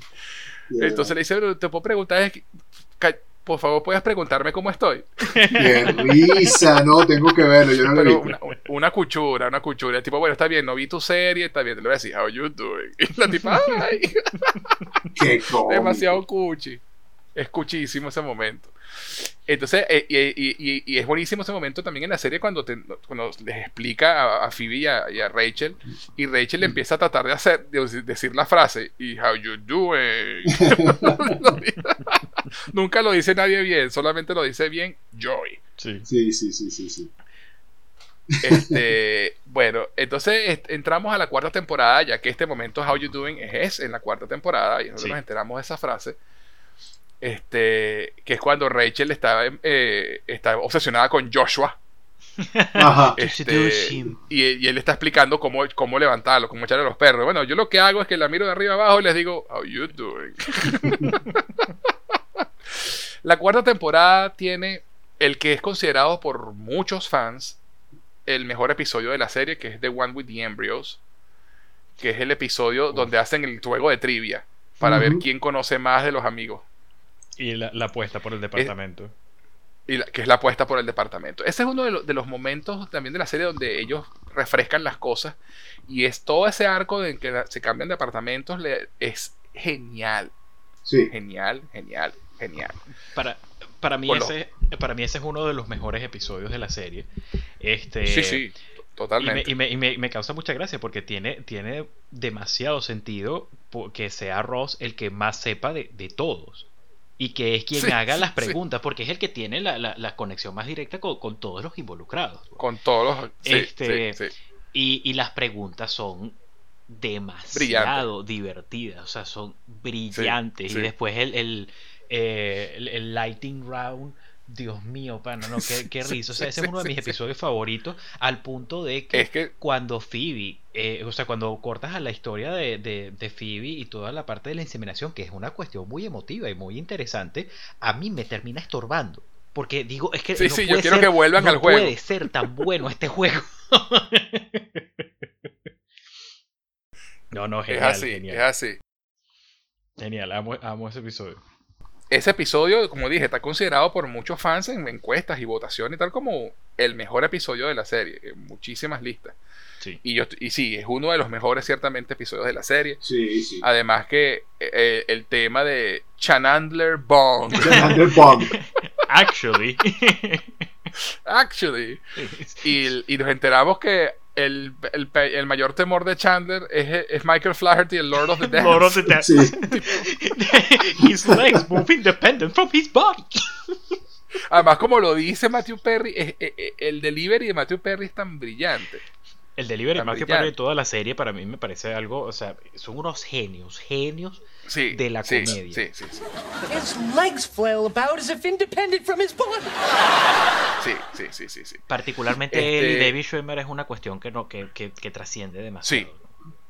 Sí, sobre todo en la parte de la comedia física, David Sí. Schwimmer es genial. Sí, sí, no, es extraordinario. Y es en esta temporada donde, donde creo que Ross tiene el, digamos, el mayor cambio en, en toda la serie. Porque ya Sí. sale de esa, de esa etapa depresiva y de inseguridad al principio de la serie. Luego lo tiene súper, eh, digamos, en, la, en su mejor etapa cuando está de novio con Rachel. Pero cuando esa relación termina y ya en esta temporada, porque la temporada comienza ya con, con el viaje en la playa, con el We Exacto, con el, con, break. con- el- además la- las famosas, las famosas 18 páginas por delante y por detrás. Pero tú sabes que lo que lo que más me da risa, este, lo que lo que lo que más me da risa de esa, de esa cuestión, o sea, obviamente me da mucha risa el We Were on a Break, el Front and Back, el toda esa cuestión, pero hay un momento en la discusión en la que Ajá. en la que este Rachel le dice que ay espero que puedas volver a dormir sin mí acostada a tu lado y entonces Ron le dice oh no no te preocupes por mí tratando de dormir todavía tengo tu carta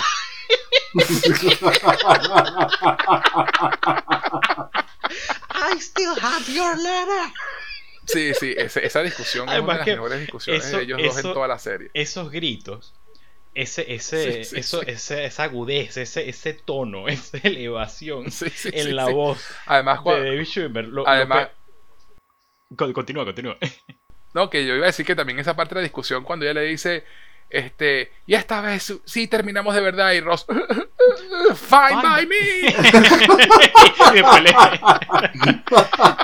y eso, eso, ese, ese, ese tono neurótico en ese episodio, en el primer episodio de la cuarta temporada, es lo que va a definir a Ross por el resto de la serie. Eh, esto de la y serie. es para mí, o sea, es oro. Ah, es oro traducido a la pantalla.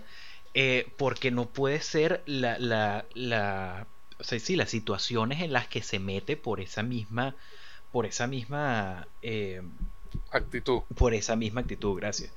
Este, me parece el de los más graciosos de la serie, incluso, este, creo que, creo que David Schwimmer, eh, o sea, me encantan, para ver, me encantan las interacciones entre todos y, por supuesto, Joe y Chandler son, son geniales. Creo que Chandler eh, sabe interactuar excelente con todos los miembros del caso. Sin embargo, eh, David Schwimmer, o sea, Ross, creo que él brilla incluso mejor solo. O sea, en las situaciones en las que él está saliendo con alguien nuevo, en la que está lidiando con alguien del trabajo, en la que les está echando el cuento de cómo le fue en, en algo, es pero brillante. Y es para mí o sea, uno de los highlights de la serie.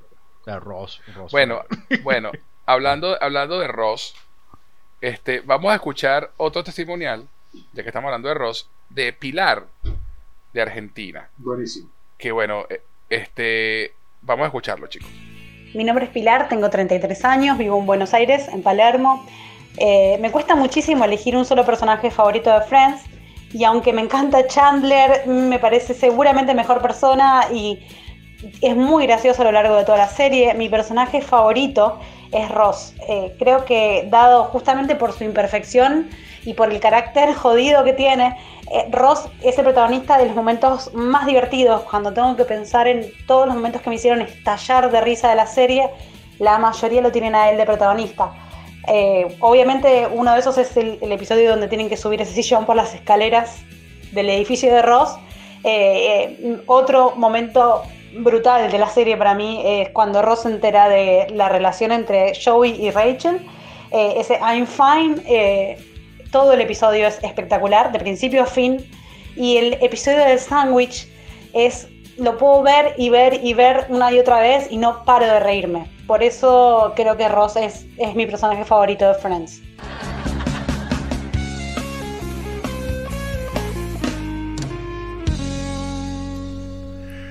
Mira, Pilar, gracias, gracias por este testimonial. Eres tú en 4K. de verdad. Estoy completamente de acuerdo con todo lo que eh, dice. todo, estoy de acuerdo con 100%. 100% que de verdad, eh, y es lo que tú decías, JK, esos momentos, ese momento del sándwich en la quinta temporada my sandwich. my Turkey. sandwich. You, you, you, you threw my sandwich away. My sandwich. My sandwich. Este, y, y ese momento del sofá, el famoso pivot. Pivot. Pivot. Pivot. pivot. pivot que, que lo shut up, que yo, shut up, shut up. nunca había visto los.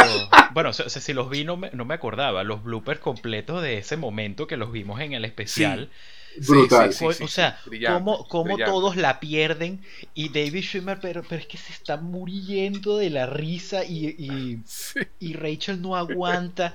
Y, y, y Matthew Perry, porque claro, para ver, Matthew Perry siempre eh, en los bloopers, él, busca siempre la, risa, pues, y, siempre es como el que hace el chiste para que los demás la pierdan, pero en ese momento él es el que no, no aguanta este, ver a David Schwimmer gritando así, y, la risa contagiosa, ¿sabes? Es ese momento en el que tú estás, que tú dices, Marico, no me veas porque si, si hacemos contacto visual la perdemos. Ese es un momentazo, la verdad. Este, y Ross en esta cuarta temporada tiene un arco súper interesante porque conoce a Emily. Claro. Yo te, yo te iba a hablar de eso. Y Emily, bueno, háblanos de Emily, pues. No, es que, es que te voy a decir, de, todas las de todas las exparejas de Ross, eh, apartando, apartando obviamente a Rachel, a mí, a mí, de Dios Acuña particularmente me encanta Emily. Yo estaba enamorado de Emily, Emily para mí era British Sí, sí, dime, dime, dime, dime, dime, dime, que se te interesa. No, que yo con Emily tengo, tengo mi relación amor-odio, pero es más amor que odio, pero sí, tiene sus cositas. Tiene sus cositas, chamo, pero yo la amo. o sea, para mí Emily es de las mejores, de las mejores parejas de Ross. Este, además tiene un peso muy importante en, todo lo que sucede en la serie. Eh, da un giro radical a, esta cuarta temporada, le da, le da el, último twist que necesitaba esta serie para seguir adelante, con cosas súper interesantes. todo lo que sucede a raíz de la boda, de la boda de Ross, además el viaje a Inglaterra, me parece que es, me parece que el viaje a Londres es genial de los, de los capítulos más, de los highlights más grandes de, de, esta temporada. De la serie. de esa serie. de, la temporada y de la, y de la serie. Sí, sí, sí, sí, sí. Y yo, honestamente, yo amo a Emily. Yo, a mí me hubiese encantado este, eh, eh, tener una Emily. Obviamente tiene su detalle, pero, tiene, pero también tiene sentido. También tiene sentido. Tiene, tiene mucha razón. O sea, después de, que, después, después de que en el altar le dices, I, I, I, would love Emily, my, ¿cómo es? My, my Rachel. I, take you, I take, I take you, my Rachel. I take you, I take you, Rachel. Brother, eh, obviamente ella tenía que pedir que cortaran la relación. Esa, esa parte es como la más fuerte, pero, pero obviamente en el altar, delante de toda tu familia. y, se lo, y, creo que se lo hizo dos veces. De los mejores, uno de los mejores cliffhangers que tuvo la serie. Brutal, sí, señor. Sí, señor, sí, señor. Porque ese fue el, fin, el, el, final de la cuarta temporada, es literalmente Ross diciendo I take the Rachel. I take the Rachel. Sí, sí, sí, sí. y, sí, y, el, eh, y, el, y, el, y quien los estaba casando, el cura, diciendo, continúo, o sea, mira, seguimos esta vaina. Exacto. sí, lo hago, que, ¿te quieres ir? Exacto, como que mira, dices tú, pues. además, además que la cuarta temporada tiene de lo que lo dice Diosía, ¿no? La relación de Emily fue, fue, fue primordial y muy impactante, no solamente en Ross, sino en Rachel y en la serie. Porque la serie. Gracias a esa boda eh, se van todos para Inglaterra. Y gracias a ese viaje a Inglaterra, Mónica y Chandler se empatan. Exactamente, a eso me refería, correcto. Y ese, ese es uno de los mejores cambios que tuvo la serie ever. Sí, señor. O sea, esa idea, esa idea de empatar a Mónica y a Chandler, que para los escritores, y ellos lo comentan en, el especial Eso. de la reunión, ellos, ellos lo habían visto como, mira, sí, esto es un ah. arco de 3, 4 capítulos, Pasajero. los tiran en Londres, se divierten un ratico ocultándolo y tal, pero cuando ven la respuesta del público y tú te das cuenta en retrospectiva y, y, tiene sentido que ellos dos se empaten. It fits. Se complementan perfectamente. sí, sí. sí. sí. Sí, sí, sí, sí. Eh, por eso te digo, para mí, para mí eso tiene el giro, el giro, el giro de trama para toda la serie que, va a marcar. Y le da un refrescamiento a la serie que hacía falta ya en su cuarta, en su cuarta temporada. Absolutamente. Para su quinta. Absolutamente. Y, y es algo que además es inesperado, lo que tú dices. O sea, los escritores no pensaban. Los escritores no pensaban y al ver la reacción de, del público hacia esa relación y cómo, y cómo, o sea, cómo tuvieron que repensarse todo hasta que terminó como terminó. O sea, eh, eh, definió la serie. Este giro de la cuarta temporada definió la serie hasta su final. Y le refrescó, y le refrescó mucho. Dio, le dio momentos, le dio momentos para mí grandiosos a la serie. Grandioso, uno de los momentos más emotivos para mí de la serie, que pues, hablaremos de eso más adelante, me imagino yo, pero para mí uno de los momentos más emotivos de la serie, que yo todavía lo veo y lloro, este, viene, viene, de, este, viene de, este, de, este, de este giro argumental en, en la cuarta temporada. Entonces, sí, creo que sé para dónde ¿Cuál es? Estoy, estoy de acuerdo. Eh, cuando, le pide, cuando, le pide, Mónica, cuando le, cuando le pide matrimonio la propuesta. Este, Mónica a Chandler.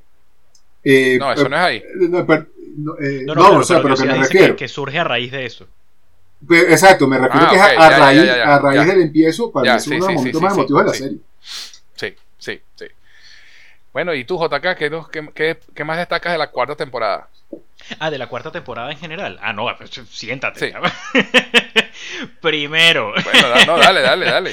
Este, vamos a hablar un poquito más de la cuarta, otro testimonial y pasamos a la quinta. Ok, fíjate, en la cuarta temporada primero tienes este, la relación de. Antes de, de, ir. De, de empatarse con Mónica, Chandler salió con la jefa de Rachel.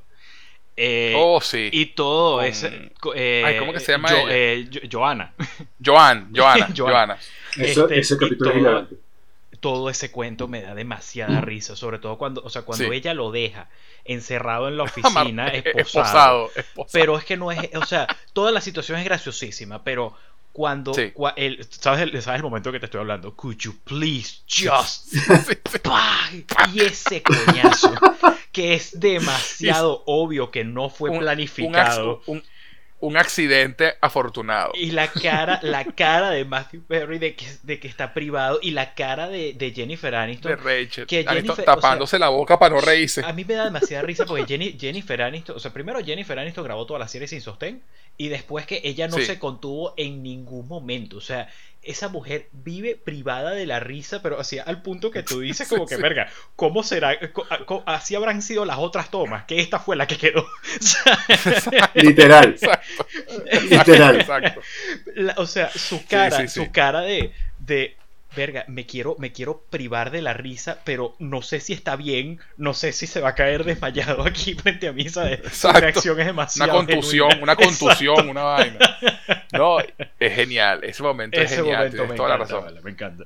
Este, Además que es otro, otro momento comiquísimo que me, me, acabo de acordar por esto de Joanna, que es el cuando ella, Rachel se ofende toda porque Joanna no la quiso ayudar a, a, a buscarse un cargo mejor y Joana, para que no renuncie, le, dice que le va a, crear un cargo para ella con mejor sueldo y toda la vaina. Y la tipa la mata un carro al día siguiente y no le.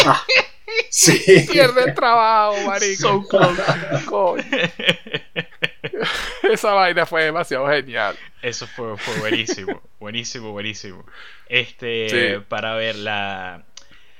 Eh, Katy. La relación de, de Joey y Katy y de Chandler y Katy. Eh, eso, esos episodios me gustan muchísimo. Pero, todo, a ver, todo eso me encanta. Eh, o sea, para ver, me encanta cómo se desarrolla eh, ese, ese cuento con, con Katy. Pero desembocando, por supuesto, en, en lo, the, seven point, the seven points of the women body. Sí, sí, sí, sí, Las zonas erógenas de la mujer. Y, las, pequeñas, cosas, porque nunca te muestran el dibujo, pero eh, no, tú lo estás, no hace falta. lo están describiendo y entonces es que, esto es importante, eso es muy importante. Ah, perdón, lo estaba viendo al revés y que a veces, a veces también sirve. Al revés también funciona. y me encanta Rachel. Me encanta Rachel cuando dice que este eh, que, eh, los dedos de los pies. Que marque, exacto, que marquen así que, que the toes. Oh, toes. Y todo y que. For some people. Bueno, eso me recuerda un momento de la temporada 1 cuando están en el apagón, que están hablando de quién ha, hecho el amor en el sitio más loco. Que ha tenido sexo en el sitio más loco. Sí. y, y, Ross, y, Ross, comenta que lo hizo en, en, en qué pequeño el mundo es en Disneylandia, pequeño mundo. No sé qué. Y, y de repente Rachel en la pata de la cama. y todo el mundo que, ok, step back, we have a winner.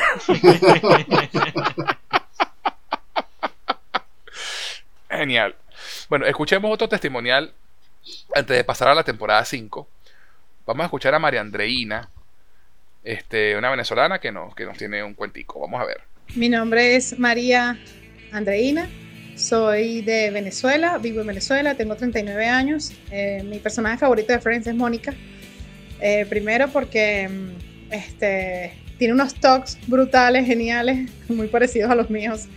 Eh, y mi escena favorita con respecto a ella es cuando se coloca en la elección de gracias el pavo en la cabeza y empieza a bailar para y colocarse los lentes de sol para complacer a Chandler o para redimir una, una situación, un error que ella tuvo con Chandler. Y se asusta a demasiado buena esa escena, escena es épica. Y Mónica no solo los toca, sino que es una amiga leal, altamente leal y me identifico bastante con ella. Hasta luego.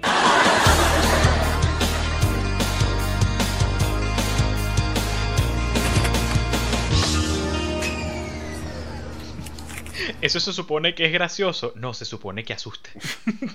Exacto. sí, además que todo eso empezó con la idea de que Joey quería asustar a Chandler con el pavo en la cabeza. Aquí en carajo, si no a Joey se le ocurre esa vaina. Exacto. Ay, coño, no, no, no. eso, del eso del pavo, bueno, es uno de los momentos más icónicos de la serie. Pues. sí, este, cómo no. Que da un cierre perfecto. Además que es primera vez que le dice Chandler, le dice I love you a Mónica. Sí. Ajá. y eso, y eso va perfecto porque es la temporada 5 Exacto. Y después y empezamos a hablar de la temporada 5, que empieza con, con, con ese romance tórrido entre Chandler y Mónica, escondiéndose de todos los demás, que de verdad, insisto, o sea, eso le dio un refrescamiento a la serie, pero brillante. Total. Brillante. O sea, todos la- la- la- la- la- los subterfugios que hacían para ocultarle la vaina a los demás. A mí me mata de Era la genial. risa, me mata de mí- la risa mí- el, el A mí, episodio cuando, Chandler besa a todo el mundo. Perdón, pero no, cuando Chandler está besa- cuando Chandler besa a todo el mundo para ocultar. Ah, ese- porque siempre la Ese, consigue. ese, ese es el que iba a mencionar yo también. Además que, que dice, bueno, es algo, que, que eh, aprendió en Europa. Eso no es europeo. Y Phoebe, bueno, yo lo sentí francés. No, pero a mí, a mí me mata es, es cuando. Porque, porque lo consiguen besando a Mónica después y que este. And eh, Rachel, nice to have you back. Y viene y la besa y después se consigue a Phoebe en la puerta y que Phoebes. Así como. Always a pleasure. Y se va. No, y yo, yo al final. no- Así que, eh, que go. Go, go, go, go.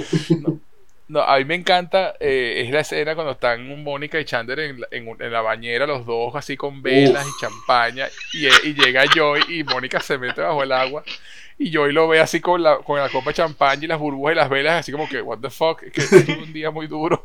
I have a long It was a really long, hard day. I have a long, a long hard day. Y después y que. No, es que este, Joey vino a preguntar si quería pollo. Y que, ¿Pollo? No, podría comer pollo. Ah, ok. Yo. No, no, es genial, genial. Ellos escondiéndose es genial. Esos Pero más genial son- que, que, que ellos escondiéndose es los demás enterándose. Por Sí. supuesto. O sea, el, además que lo más brillante de todo es que el primero que se da cuenta es Joey. que siempre es el más quedado. Y por la, y por la. Total. Y, por- y por, y por, por, por no ponerse de acuerdo en las historias y en los cuentos. En las historias. Pero es la cara, la cara de cuando él se da cuenta de la cuestión porque le dicen que bueno, sí, vi, vi a, vi a Donald Trump en, en el ascensor. A Donald Trump. Y Joey que. What the fuck? Y después que. que eh, Rachel, préstame tu. tu vaina de pestaña que perdí el mío. Y Joey que. y ahí se lo llevan. Y, y en Se lo y- llevan para el cuarto. ahí, ahí, o sea, ese grito, este, a, mí es uno de los que más risa me da en la vida. O sea, cuando dice, How, when, happened in London. ¡In London! In London. ¡In No, London! genial. Genial. Y eso después lleva a que Rachel la escucha hablando a Mónica por, por el otra, por la línea telefónica. Exactamente. No, le voy, a, le voy a decir que voy a hacer la lavandería. Ah, ese es mi código, mi nuevo código. ¿Tú sabes cuál es tu sobrenombre? Mr. Big. Mr. y Rachel cuelga. ¡Ah! Y además trae otro momento brillante que es cuando empiezan a culpar a Joey de todas las cosas raras que están pasando porque están tirando y no se cuidan. Sí. Y ese I'm Joy, I'm disgusting. Pero ese, ¿sabes qué? Ese, ese es uno, ese es uno de los episodios que mejor maneja ese, eh, o sea, eh, como el, el comeback de, de, de un chiste. O sea, porque ese de I'm Sí. Joey, I'm disgusting, eso lo repiten como tres veces en el episodio y al final Sí, es sí, el punchline final de I'm Monica, I'm disgusting. que ro- Sí, le robo los interiores a, a hombres y los acoso. a la gente. No, y lo mejor es que, y ese episodio, que también es uno de los brillantes de la serie, es donde empieza el- la espiral neurótica de Roja tomar más fuerza. Es porque ese es el del sándwich. es el episodio del sándwich. Sí. Es el episodio Ajá, del sándwich. Porque, claro, como con la, con la ruptura de él con Emily y el divorcio y el- todo el trauma de tener dos divorcios encima, eh, Ross dejó el apartamento porque eh, obviamente no- eh, Emily le, le- le- le exigió para volver juntos, ven a desaparecer todo lo que haya sido, co- ha tenido, ha tenido- haya tocado Rachel, haya estado Rachel y sacar a Rachel de su vida. Al final, cuando él decide no hacerlo y, y- y Emily lo termina de mandar para el carajo, el apartamento en el que se iban a mudar era el primo de Emily. Entonces no habían firmado contrato y el primo lo mandó para la verga también. Porque ¿qui- who needs a contract when there's family? Y Ross entra en una, una espiral de depresión que le, que, que le, que le activa las neuro- la neurosis. Y en ese episodio justamente le grita a su jefe por del sándwich y la vaina y lo terminan medicando y el tipo cuando Mónica dice eso a Mónica, I'm disgusted, this is not good for my rage. y saca la pastillita. O sea, eh, esa, esa, esa, esa temporada fue una vuelta, un huracán en, en, los personajes y, y, creó situaciones geniales. Pero yo argumento que, y esos otros episodios grandiosos y que también están en las listas, es el, el capítulo donde todos se enteran. Sí. que es la competencia que they don't know, we know, they know, we know. no, cuando Phoebe va, cuando Phoebe va a seducir a, a, a, Chandler, para que lo reconozca y él termina diciéndole que, que está enamorado de, de Mónica. Sí, Esa es la primera vez que le dice. Además, y además que, que que Phoebe dice, ay, yo pensé que nada más estaban tirando, no sabía que estaban enamorados. Ah, tal cual. Que, Phoebe, gran competidora, y déjame decirte que tu pecho todavía está exhibido. God, ok. oh, God. No, y cuando se encierran en el baño y de repente Chandler entra, que limpiaste aquí adentro. Por supuesto. Because you're on my team, and my team always win. At this? exacto, exacto. Además, Mónica es tan competitiva que dice, no, yo se la seducen hasta que se, hasta que se quiebre. She cracks. no, no, es genial. Y todo esto que pasa este, culmina en ese momento en que el, ugly naked guy dejó su apartamento. El tipo que veían que estaba en el apartamento de enfrente de todas las temporadas pasadas y Ross piensa mudarse para allá. Y es allí cuando Phoebe los ve por la ventana. ¡My eyes! Y ese momento, ¡My eyes! A, mí, lo que me mata de ese momento es, es porque este, que de hecho hicieron una lectura de guion en la reunión. Exacto, brillante, por cuando, cuando, dice, cuando llega Ross que qué pasa, y empiezan a brincar y le dicen como que, dale, ven, entra, come, come over here to the celebration. O sea, el brinco que pega David Schwimmer y el pelo le hace como buenísimo. Es como, Además que tiene, tiene el copete esa temporada, tiene un copete gigantesco,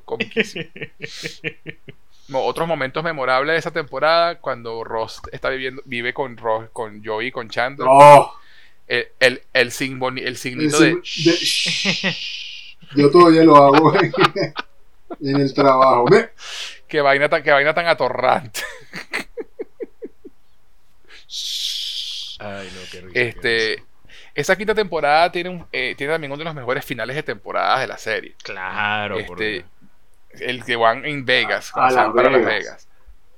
Eh, que, que Mónica y Chandler tienen ese peo porque Mónica vio a Richard y se pelea con Chandler cuando Chandler se entera de que vio a Richard, porque Chandler tiene celos con Richard terrible. Sí. Porque se siente acomplejado, pues, porque Richard está bueno y, el, y, y, y, grandote y papeado y tiene bigote. Sí, sí, sí, sí. Por el bigote principalmente. El bigote, el bigote lo hace todo allí. Además que entonces las veces que Chandler trataba de dejarse el bigote, todo el mundo le dicen, mm, no. Eh, y entonces se van todos a Las Vegas. Ross y Rachel se echan una pea terrible y se terminan casando rascados en Las Vegas. Eso. Ese final de temporada también fue brillante. Porque, porque todas estas Mónica y Chandler están pensando en casarse ellos. Exactamente. Y, y, había, y habían, se habían dejado al azar. Bueno, vamos a jugar aquí a los dados y sale tal número, nos casamos y tal. Y salió la vaina. Cuando llegan a la, a la, a la capilla, están saliendo y Reyes. Demasiado. la capilla. Demasiado. Y ese es otro momento que no te esperas. Sí, Y además, además que, que, coño, hablando de, me acabo de acordar de esto, pero después que pensé en el avión, en la cuarta temporada cuando Rachel se va para Londres, que está House que sentado al lado de ella, claro. de ella en el avión, por Dios. It, it seems to be Hugh Laurie. It seems to be that we're perfectly clear that you were on a break. Sí, sí, sí, no, y que I have to agree with your friend Thieves. ¿Cómo lo dice? You are a y el tipo, pues yo creo que yo creo que estás equivocado y el tipo se muerde la boca así como, "Oh no." Oh, no. brillante, brillante. Pero bueno, volviendo a la quinta temporada, ese viaje a Las Vegas, además que todo el tema empieza porque yo iba a filmar una película independiente en Las Vegas y juraba que iba a ser su big break y Chandler no creyó en él, y se molestan. Y ese es el de, ese, el de no, y el del Twin, el del, el del Twin Hands. También. Esa es una de las cosas. Esa es una de las cosas que, que se asemeja al, al, al, espíritu de la vieja en Phoebe. Me parece una de las cosas más idiotas del mundo.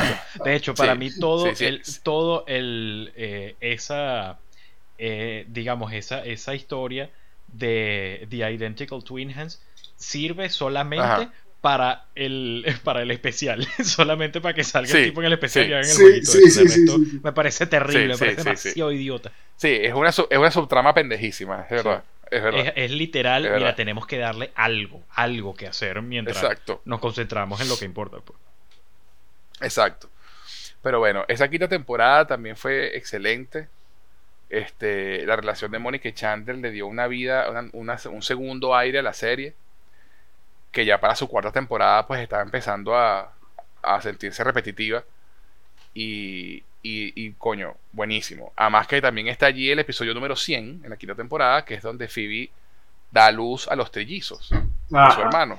Además, que ese es otro, otro, otro gag divertidísimo cada vez que ella dice, no, estoy dando a luz a los hijos de mi hermano. Todo el mundo se Y entonces, bueno, vamos a, a, escuchar otro, otro, otro testimonial. Vamos a escuchar a Clarice. Este, que nos, que además que su testimonial está bien divertido porque eh, ella fue un poquito más original. Vamos a escucharla.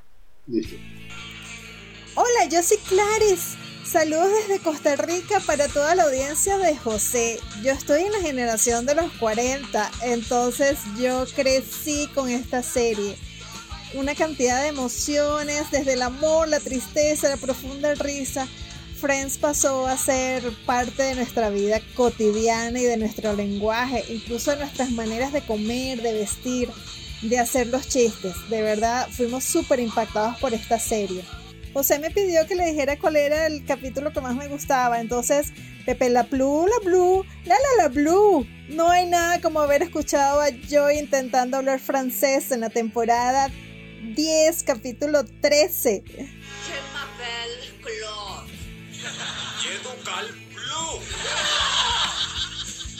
Está bien, vamos a hacerlo por partes. Venga, lo intentaremos sílaba por sílaba, ¿de acuerdo? Así que repite conmigo. Je. Je. Ma. Ma. Belle. Belle. Genial, más rápido. Je. Je. Ma. Ma. Belle. Belle. Je m'appelle. Me No hubo forma ni manera de que Joy lo lograra. Pero yo siempre me voy a reír con este capítulo porque además Joy desde su ingenuidad pensó que lo estaba haciendo súper bien e incluso se presentó a la audición. Ya, bubu, glow. Uh, se la pule la lu bla blu. Perdona, ¿qué pasa aquí? Venga, dale al francés. Además, la lección de paciencia y de amor de Phoebe con Joy ese día fue extraordinario. De verdad, eh, está entre mis más gratas memorias y de vez en cuando debo confesar que vuelvo a ver las temporadas completas, les doy la vuelta completa. Así que muchas gracias por este recuerdo y me encanta. Uh, merci beaucoup, monsieur José. Chao.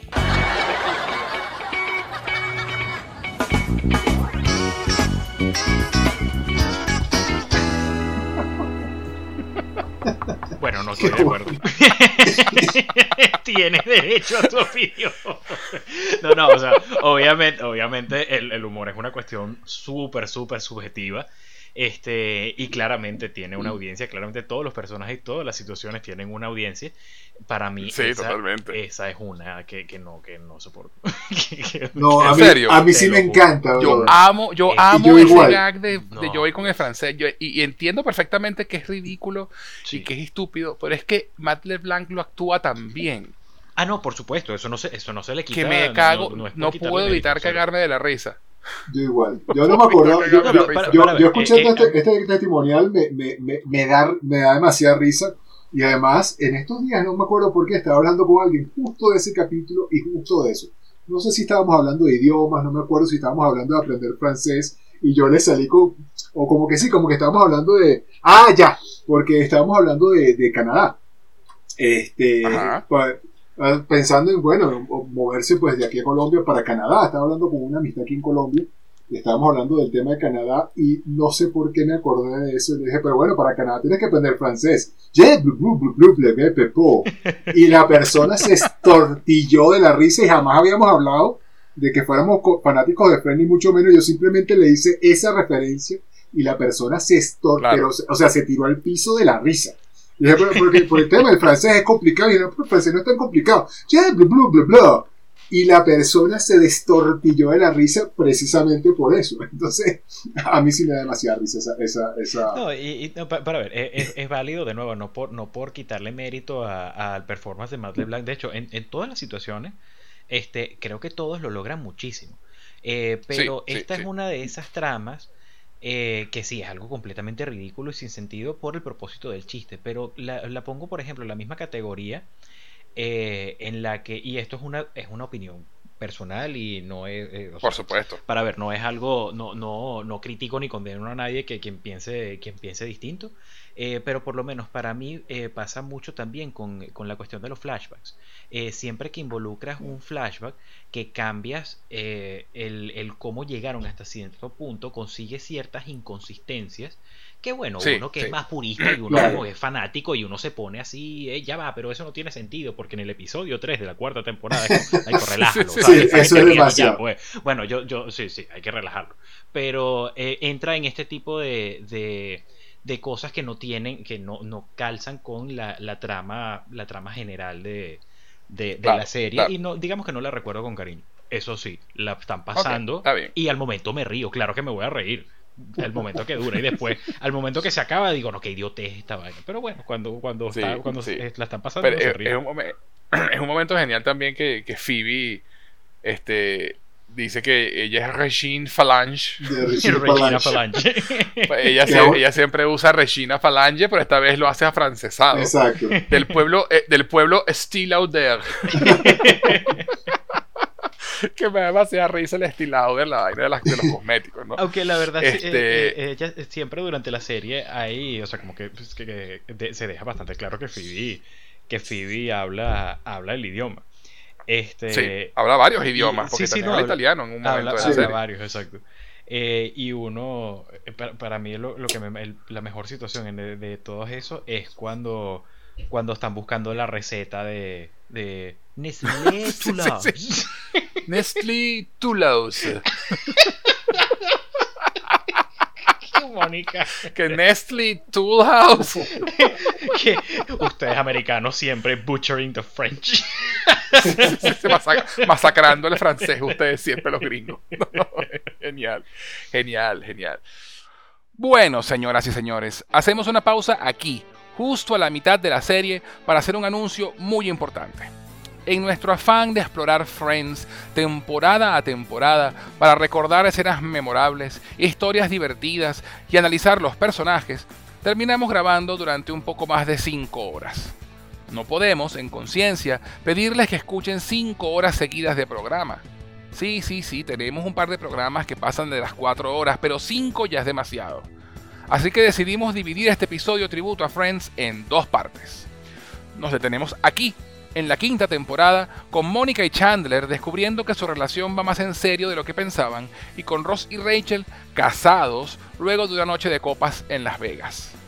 Mientras esperan el próximo episodio, quiero recordarles que, si nos están escuchando por Anchor, Apple Podcasts, Spotify o cualquiera de las plataformas de audio, les recuerdo que también pueden encontrarnos en Evox, donde pueden descargar los episodios y escucharlos cuando quieran. Y adicionalmente pueden encontrarnos en YouTube como Cinefilia y otras hierbas.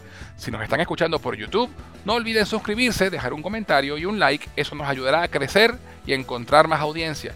También les informo a nuestros seguidores que Cinefilia y otras hierbas ya tiene un Patreon en el cual les ofrecemos beneficios adicionales a quienes decidan apoyarnos económicamente www.patreon.com barra cinefilia y otras hierbas.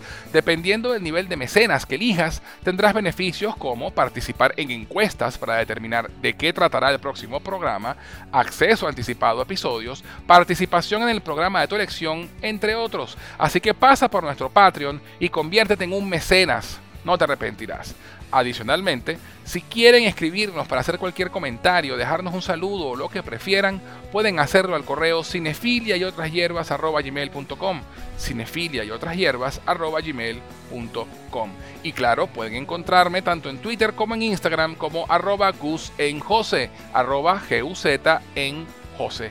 Diosías, JK y yo volveremos muy pronto con la segunda parte de este tributo a Friends, con más historias, más risas y más testimoniales de varias partes del mundo. Mientras tanto, no olviden comentar, compartir y suscribirse a nuestro podcast, tanto en audio como en YouTube, para que no se pierdan ni un solo episodio de Cinefilia y otras hierbas. Les habló José Enrique Guzmán. Hasta la próxima.